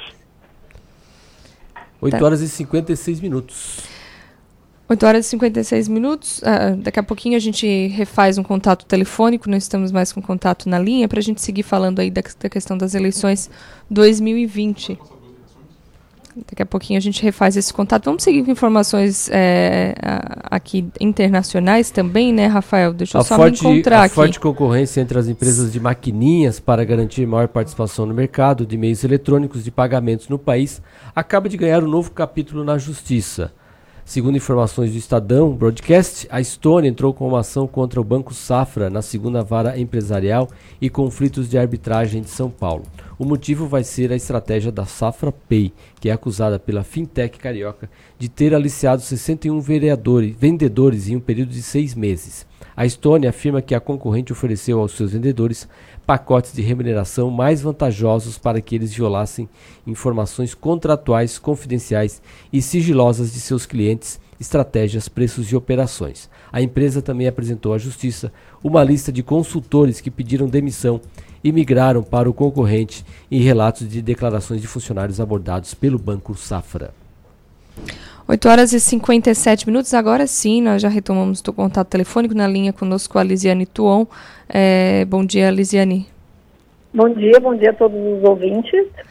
Bom, para a gente falar a respeito de eleições 2020, né, nós tivemos uma, uma informação ontem que mexeu um pouco com o cenário aqui é, e, e, acaba mexendo também com o que se imaginava para o DEM nessas eleições 2020, né, Lisiane, que é a questão da, da pré-candidatura e uh, dessa possível, esse possível alinhamento do Júlio Kaminski com o PSL, ele que se, havia se apresentado como uh, um pré-candidato à prefeitura pelo DEM. Como é que você vê também essa informação, recebeu essa informação nessa segunda-feira? Ah, nós recebemos de forma é, tranquila, claro, que, que, a gente sempre prefere que, que o Júlio Kaminski estivesse no nosso, no nosso partido, mas, enfim, eu acho que foi uma construção, ele nunca escondeu isso, foi uma construção muito aberta, muito tranquila, e nós Uh, com certeza uh, o BEM não abre mão hoje da posição de, de vice, da, da questão de ser vice, né, na chapa, então nós estamos é, tranquilos, estamos andando, mas o que eu falo sempre, que eu acho que é importante, além dessas questões é, partidárias, é sempre importante a gente escutar a população e dar opções para a população votar, né, nas eleições municipais e que discutam as ideias, que vejam os programas para as eleições, e eu me preocupo muito com escutar as pessoas, ouvir as pessoas, né? Então, eu preciso ainda, a gente vai se reunir, o grupo todo, hoje o DEM tem 22 pré-candidatos a vereadores, a gente escutar, a gente conversou por, mais por WhatsApp, enfim, mas a gente está alinhado, estou muito tranquila com essa condição. A minha preocupação é muito forte com os pré-candidatos a vereadores, né, a vida das pessoas que estão ali, eles querem mostrar para a sociedade alguma coisa é, diferente, eu acho que a gente precisa andar nesse movimento que é bom para a população. Liz, pela reação no WhatsApp aí do, do grupo, é, já deu para medir a febre de como que o grupo ficou aí com essa questão do Kaminsky, porque muita gente também tar, estaria migrando para o, o, projeto do DEM, prosseguindo o Kaminsky. O, ele indo para outro partido, é, também tem possibilidade do próprio DEM indicar o vice dele nessa composição aí com o PSL? Sim, sim, sim. Eu acredito pelo, pelo próprio, pela, pelo diálogo que a gente teve, eu não tive nenhum pré-candidato hoje com a nominata que a gente está dizendo que vai sair do DEM, se tiver, pode acontecer sim, a gente está aberto, né? Não vou dizer que não, mas nesse momento eu não tive nenhuma manifestação. E nesse sentido, o, o, os próprios candidatos a vereadores a gente sempre reúne, conversa, tem um diálogo muito aberto, muito sincero com todo mundo que eu acho que é assim que a gente precisa conduzir na política, né? E fazer essas definições é, de forma muito é, é, coletiva mesmo, né? A gente conversar e dialogar e definir o que, que é melhor para o grupo, mas em primeiro lugar quais são as ideias dos projetos e que, assim, que melhor representa uh, o que, que a cidade precisa, né? Que eu acho que é esse é o pleito hoje que tem, nós temos muitos é, dificuldades ainda, por mais que a cidade esteja avançando, mas nós temos várias lacunas, a cidade precisa crescer, precisa evoluir, e para isso nós precisamos ter opções para as pessoas votarem, e é nesse sentido que eu penso e participo nesse processo de organização como presidente do Democratas de Criciúma, né, e, e como conduzindo hoje e ajudando nessa organização por uma candidatura a prefeito. Lise, é, enquanto liderança também do, do, partido, né, do Democratas, você já chegou a ter uma conversa pessoalmente com o Júlio Kaminski a respeito dessa decisão e até com a própria nominata também a respeito disso? Ou por enquanto ainda são conversas? Uh, claro, imagino que algumas pessoas até da nominata podem ter lhe procurado diante dessa, dessa informação, né? Sim, na realidade com o Júlio eu venho conversando, a partir do momento que ele teve o almoço, ele ligou para mim, eu, assim, no domingo de manhã, cedo, era oito e meia, nove horas da manhã, nós estávamos sentados, conversando, sempre foi um diálogo muito aberto, a gente pesou, fez, conversou, sim, bem, bem, tudo muito transparente, assim, o Júlio é uma pessoa muito leal, né, então eu não, não, se, não se escondeu nada em nenhum momento, assim, né? Então agora, claro que isso foi muito recente, foi ontem, então agora nós vamos conversar com todos os pré-candidatos a vereadores e vamos organizar isso como tem sido, mas o DEM também, hoje nós não abrimos mão de ter uma candidatura a vice-prefeito, né? De novo, a preocupação do DEM é muito pautada na, nos pré-candidatos a vereadores, porque são 22 pessoas hoje se dispondo, que estão dispostas, sabe como é que é ser candidato hoje em dia, então é nesse sentido, assim, eu tenho muito respeito pelas histórias das pessoas, pela vida das pessoas, então a gente tem que respeitar e sempre fazer uma discussão com o grupo e o andamento do grupo. E é, esse candidato a vice do DEM pode ser, uh, pode ser uh, o seu nome? Você pode ser a vice nessa chapa? Olha, se grupo entender que sim, que eu posso ter uma, um, um nome bom para ser é, pré-candidata a vice-prefeita, eu acredito que sim. Nós temos outros nomes também e, de novo, eu acho que tem que ser o que é bom para a cidade, o que as pessoas manifestarem e o que o grupo achar que é o nome mais ideal e mais adequado, né? A minha preocupação é muito nesse sentido, assim. Eu sou uma pessoa muito aberta, acostumada a diálogo com todos, né? Eu vivo é, dentro de uma universidade, então eu sou muito aberta a diálogo. Eu acho que hoje em dia a política, estou na política por é, por gostar e acreditar que através da política a gente muda a realidade da vida das pessoas, né? Eu tenho o meu trabalho, tenho meu, então não vivo da política, estou na política porque eu acredito nela para uma cidade melhor, para um estado melhor. Então, e eu penso nisso, assim, eu trabalho com esse grupo e o grupo vai decidir quem é o melhor nome, quem são as melhores opções o que, que a população também deseja nesse momento é, quais são as necessidades, a gente sempre está aí. Para mim, de novo, o importante é, eu acho que o Democratas é um partido que vem vindo em crescimento, já foi um partido muito grande no Estado, nós estamos vindo, eu tenho um uma boa conversa, converso quase diariamente com o presidente eh, estadual, João Paulo Claio Bimbi, então a gente sempre tem muito diálogo, respeito muito a experiência política dele, e é assim que a gente vai construindo o que é melhor para a cidade. Mas, de novo, aqui em Criciúma eu gosto de escutar o que as pessoas querem, o que, que elas pensam, né? E escutar muito o nosso grupo que temos hoje, muito bem formado, de pessoas que eu considero muito bem qualificadas. Então é nesse sentido que a gente tenta construir uma cidade de Criciúma.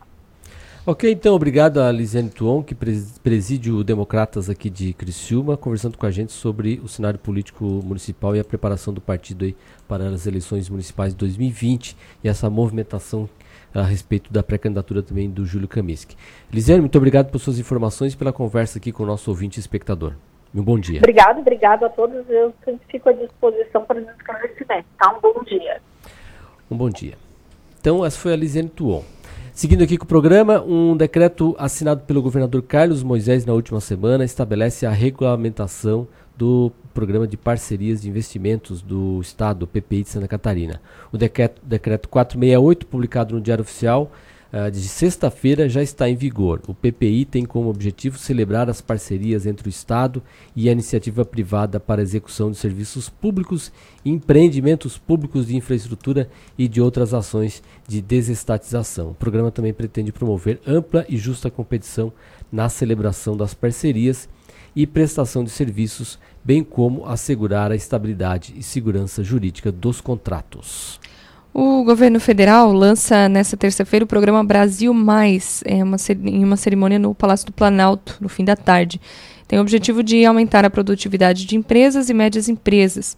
O programa vai ser coordenado pela Secretaria Especial de Produtividade, Emprego e Competitividade do Ministério da Economia e tem gestão da Agência Brasileira de Desenvolvimento Industrial e é executado pelo Serviço Brasileiro de Apoio às Micro e Pequenas Empresas, o SEBRAE, e também pelo SENAI, o Serviço Nacional de Aprendizagem Industrial, lançado então no fim da tarde dessa terça-feira. 9 horas e 6 minutos, a gente vai fazer uma breve pausa e volta na sequência com mais informações aqui no Em Dia com a Cidade para você. Nós já voltamos. Em Dia com a Cidade.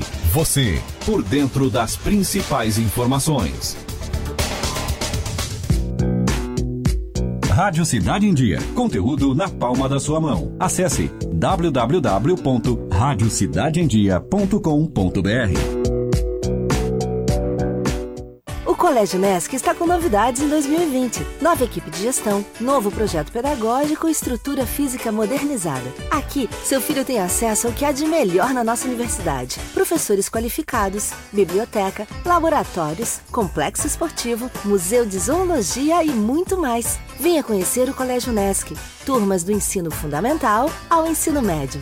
Matrículas com descontos especiais. Colégio Nesc. O Nesc desde criança. Notícias em um minuto. Você sabia que um exame simples de sangue pode detectar se uma pessoa está tendo um infarto? Uma lei aprovada na Assembleia Legislativa e sancionada pelo governador prevê que a rede pública estadual de saúde comece a oferecer esse exame a pacientes que apresentem sintomas relacionados ao infarto agudo do miocárdio, chamado popularmente de ataque cardíaco. O teste mede os níveis de uma enzima encontrada no sangue, a troponina. Quando ocorre um infarto, há um aumento da quantidade dessa substância na corrente sanguínea. A alteração pode ser detectada cerca de 4 horas depois dos primeiros sintomas. O objetivo da nova lei é garantir mais precisão e rapidez no diagnóstico, evitando que pacientes sejam liberados das unidades de saúde sem assistência adequada nessas situações. Você ouviu Notícias em um Minuto, uma produção da Assembleia Legislativa de Santa Catarina. ZYN 553. Rádio Cidade em Dia. Conteúdo conectado com a sua vida. A Audi Center Criciúma convida você a se surpreender com a tecnologia de amanhã hoje. Nesse mês, condição exclusiva com preço de 2019. Audi A5 S-Line de 248.990 por 219.990. Venha tomar um café conosco e aproveite para fazer um test drive. Audi Center Criciúma, Avenida Gabriel Zanetti, 1480 Ceará. Fone 3443-6664. No trânsito dê sentido à vida. A melhor forma de se evitar a dengue é combater os focos de acúmulo de água, locais propícios para a criação do mosquito transmissor da doença. Para isso, é importante não acumular águas em latas, pneus velhos, vasinhos de plantas, jarros de flores, garrafas, caixas d'água, tambores, lixeiras, entre outros. A prevenção é a única arma contra a doença. Faça sua parte e mantenha a cidade longe do mosquito da dengue. Uma campanha Grupo Catarinense de Rádios. Oi, pessoal, eu sou Márcio Mariano e estou aqui na Rádio Cidade em Dia, de segunda a sexta-feira, no programa Boa Noite Cidade. Aguardo vocês a partir das 20 horas, abrindo espaço para as notícias dos bairros, entrevistas com líderes comunitários, lideranças políticas e muito mais. Então, sintoniza aí no 89,1 FM e segue a gente no youtube.com barra Rádio Cidade em Dia para assistir todos os nossos conteúdos. Não esquece de acompanhar nossas redes sociais, arroba Rádio Cidade em Dia no Instagram, Facebook e Twitter. Rádio Cidade em Dia, conteúdo de qualidade no ar e na palma de sua mão. Em Dia com a Cidade. Você, por dentro das principais informações. 9 horas e 10 minutos, estamos de volta com o Dia com a Cidade aqui pela Rádio Cidade em Dia, no 89.1 FM, também em nossas redes sociais no arroba Rádio Cidade. Os motoristas de aplicativo de Criciúma estão pedindo mais segurança após alguns assaltos registrados aqui na cidade. A gente vai conversar agora com um dos motoristas, o Jerônimo Brati Machado. Bom dia, Jerônimo. Bom dia, bom dia, Rafael. Jerônimo, vocês estiveram ontem reunidos na, na central de polícia, né, para tratar desse assunto. Como é que foi a conversa lá?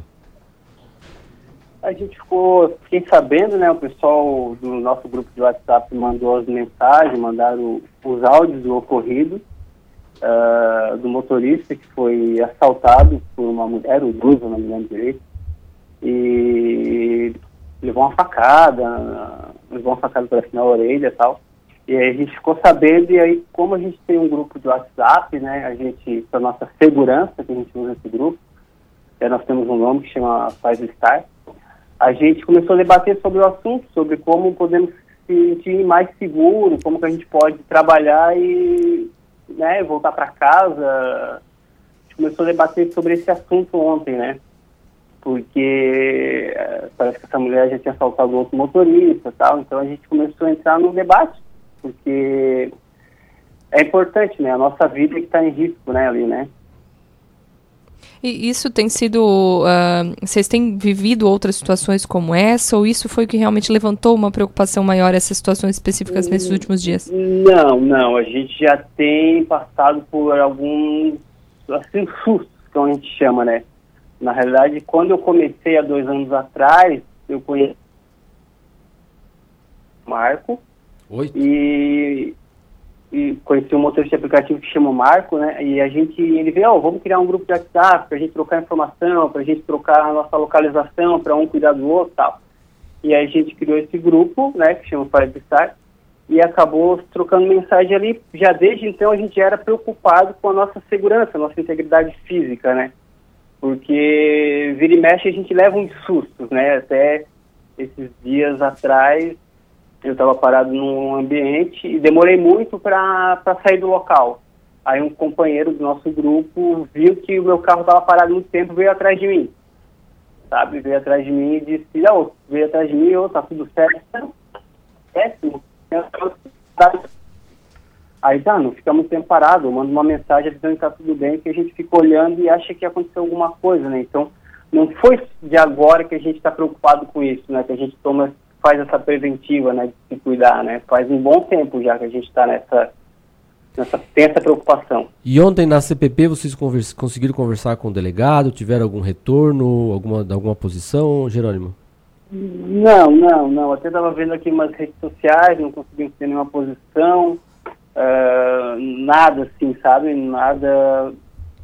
Graças ao motorista que né, a gente não recomenda reagir nunca, né? Porque infelizmente o bem material não é o mais valioso da nossa vida, mas ele teve essa atitude e conseguiu prender, né? Segurar, prender essa mulher e ela foi atuada, né? Mas até então a gente não teve nenhuma notícia, nada dos órgãos da polícia aqui, né? Assim, de como que vamos fazer, nem dos aplicativos, nada assim, né? A gente não tem esse respaldo dessa proteção, né? E aí, Jerônimo, a, a, partir de agora, vocês continuam pedindo mais segurança e, à medida do possível, enquanto isso não acontece uh, até da, da, própria polícia, ou enfim, que vocês estão procurando, os próprios motoristas seguem se ajudando na, na medida do possível a partir também desses aplicativos, desses contatos, é isso? Isso, a gente acaba, né, como tem ali um grupo não muito grande, até porque para não precisar monitorar todo mundo, a gente tem um grupo do WhatsApp onde a gente sempre põe a nossa localização em tempo real. Né? A gente sempre, sempre, sempre, ó, tô saindo para trabalhar agora, tô indo, ou tô indo para uma área que a gente considera de risco. A gente bota a nossa localização e bota e manda ali, ó, tô indo para tal lugar e vou para tal lugar. Dá uma monitorada aí para mim para me sentir seguro. Claro, se a pessoa entrar no carro, deixar entrar e for assaltado, não tem muito fazer, né? Mas é, é uma já ajuda, já ajuda bastante, né? Bom, Jerônimo, bom, Jerônimo Brat Machado, motorista de aplicativo, é, a gente agradece aqui as informações para vocês e, claro, espera que essa situação seja resolvida e que vocês realmente tenham muito mais segurança para trabalhar, não só para vocês, como também para os usuários. A segurança acaba sendo bom para todo mundo. Jerônimo, muito, muito obrigado por suas claro. informações e um bom dia. Obrigado e um bom dia também para vocês. Bom dia, esse foi o Jerônimo Brat Machado, motorista de aplicativo aqui na cidade de Criciúma. 9 horas e 15 minutos, mas voltamos a falar de, de do cenário político municipal aqui nos estúdios com a gente o médico e suplente de vereador aqui de Criciúma, Alisson Pires. Bom dia, doutor Alisson, tudo bem? Bom dia, Rafael. Bom dia, Débora Bom e a todos os ouvintes da Rádio Cidade em Dia. Você esteve ontem lá nessa, nessa, nesse almoço do Júlio Kaminski em Florianópolis, vai migrar para o PSL junto com o Júlio Kaminski, é, faz parte de é, é, é, a informação que a gente tem aí né, de ontem, de segunda-feira, a mudança do Kaminski como de pré-candidato do DEM para o PSL e levando algumas outras pessoas, entre elas uh, o senhor. Então, só para contextualizar, na semana passada o presidente estadual do PSL, Sérgio Criciúma, eu conversei com ele por telefone, na ocasião ele estava numa reunião com o grupo político do Jefferson Monteiro, que é meu amigo, e a posteriori é, se reuniu com o grupo político do Júlio Kaminski. Então eu tive a oportunidade de conversar com, com o presidente nessas duas ocasiões e, e realmente ontem é, ocorreu um almoço na qual fui convidado, onde o, o, o representante do governador, que aqui esteve, é, fechou um acordo com o grupo político do Júlio Kaminski para que ele fosse o pré-candidato do PSL a governo do, a, a prefeitura municipal. Então, é, nessa conversa que, que tivemos, então é, surgiu dali um projeto político novo, com um olhar diferenciado para a cidade. Então, um projeto político robusto, é, de conteúdo e confesso que, que fiquei interessado. Desde a da época que eu saí da Câmara, eu sempre comentei nas entrevistas que a decisão futura minha na política dependeria muito de um projeto né, que olhasse a cidade com outros, outros olhos. Então seria um projeto é, macro, não um projeto pessoal, individual. E nesse sentido eu vislumbrei né, na, na, naquela conversa que se pode construir algo muito, muito bom, muito interessante, muito inovador para a cidade de Criciúma. Bom, Alisson, e aí, eh, a partir dessa, dessa conversa, uh, ontem eh, ficou definido algo também em relação uh, ao seu nome para esse ano. Ainda é claro que está cedo ainda. A gente uhum. fala que a política muda bastante, né? E ainda tem alguns meses para muitas coisas se definirem. Como é que fica uh, uh, o seu nome para esse ano? Já tem alguma definição? Ainda seguem algumas conversas? Então, Débora, a, daquela conversa eu, eu até pedi um pouquinho de ressalva. Primeiro porque eu tenho a, que ouvir as minhas bases, a família, enfim, as, a base de apoio também. Então essa decisão deve ser tomada em conjunto, não de forma unilateral. É, então nesse sentido, essa semana essa é a semana de definições. Inclusive até postei no, no story das minhas redes sociais que uma decisão, decisões têm consequências. Porém, decisões mais ainda. Então é, é um momento de, de decisão. Como vários partidos vinham conversando comigo, então eu me sinto na obrigação é, ética e moral de conversar com todas essas pessoas que que iniciaram uma conversa comigo para definir o rumo. Então, antes do sim para um grupo político, eu tenho que dizer os, os nãos para aqueles que, que conversaram comigo anteriormente. É, porque até ele ia perguntar isso, é, nesse período aí que a gente tem agora, está tendo, e, e, essa possibilidade que vai ter a janela da, da, da, mudança de partido, o senhor tem vários convites, né? Sempre é citado em composições, até na majoritária, como possível candidato a vice. E, e ficar. É, o que tinha de certo, acredito, era que o senhor sairia do PSDB, né? Correto. Não, uhum. Se for candidato, não seria novamente uhum. pelo PSDB. Então agora fica aí essa. Uh, ficou esse caminhamento mais agora. Uh, vamos dizer assim, que o rumo está tomado. Seria esse hoje, se for candidato, seria pelo PSL. É, o que está acontecendo é que está. O, o tempo está ficando curto, né? As coisas estão se afunilando. Então, quanto antes houver uma decisão, é, será melhor para todo mundo, né? inclusive para a base de apoio também. Obviamente que como o PSL é um partido que no município não, não tem uma nominata, não tem uma executiva, então é algo que tem que se começar praticamente do zero. Apesar de termos um deputado federal do PSL que é daqui, um deputado estadual do PSL que é daqui, mas em termos de executiva e nominata, não tem. E, e, é, esse trabalho deve ser feito, porque o tempo tá, tem um mês para organizar tudo isso. Então a pergunta que fica, será que vai ter essa capacidade de organização para que um mês forme uma, uma executiva, uma nominata robusta, com nomes bons, que possam representar bem o município na Câmara Municipal e também no Executivo Municipal? Essa é a pergunta que fica. Eu acredito que, que terá condições, com certeza, de, de fazê-lo. Mas é algo que se analisa também numa decisão. Com certeza, né? Então, é, é tudo é, é, precisa de equipe, né? Então, a equipe de apoio tem que estar tá, é, unida nesse propósito e, obviamente, que a executiva, toda a nominata, tudo isso é importante na hora da decisão também. Bom, e mas é, como o senhor adiantou aí pela conversa de ontem, saiu empolgado, também viu empolgação no Júlio Kaminski pelo, pela, por essa composição, por ter o apoio, por ser o candidato do governador aqui na cidade? Com certeza. O, o Júlio Kaminski, ele é um entusiasta, né? Já há algum tempo ele já, já manifestou o desejo de ser pré-candidato a prefeito. Então o DEM o Democratas já abriu as portas para ele e agora esse convite do, do governador. Eu acredito que será uma composição né, a quatro mãos, não somente o PSL, mas o Democratas também.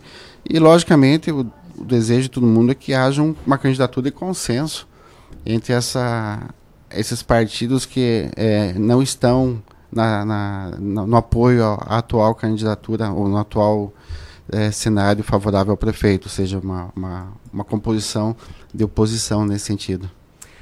Agradeço então, obrigado ao Alisson Pires, Ótimo. suplente vereador aqui de Criciúma e também é médico com a sua atuação profissional, conversando com a gente sobre o cenário político. Muito obrigado e um bom dia. Rafael, obrigado. Débora, obrigado também. E um bom dia a todos os ouvintes e telespectadores também da Rádio Cidade em Dia. Obrigado. 9 horas e 22 minutos, vamos com a participação do nosso repórter Cidade. Repórter Cidade. A informação direto das ruas.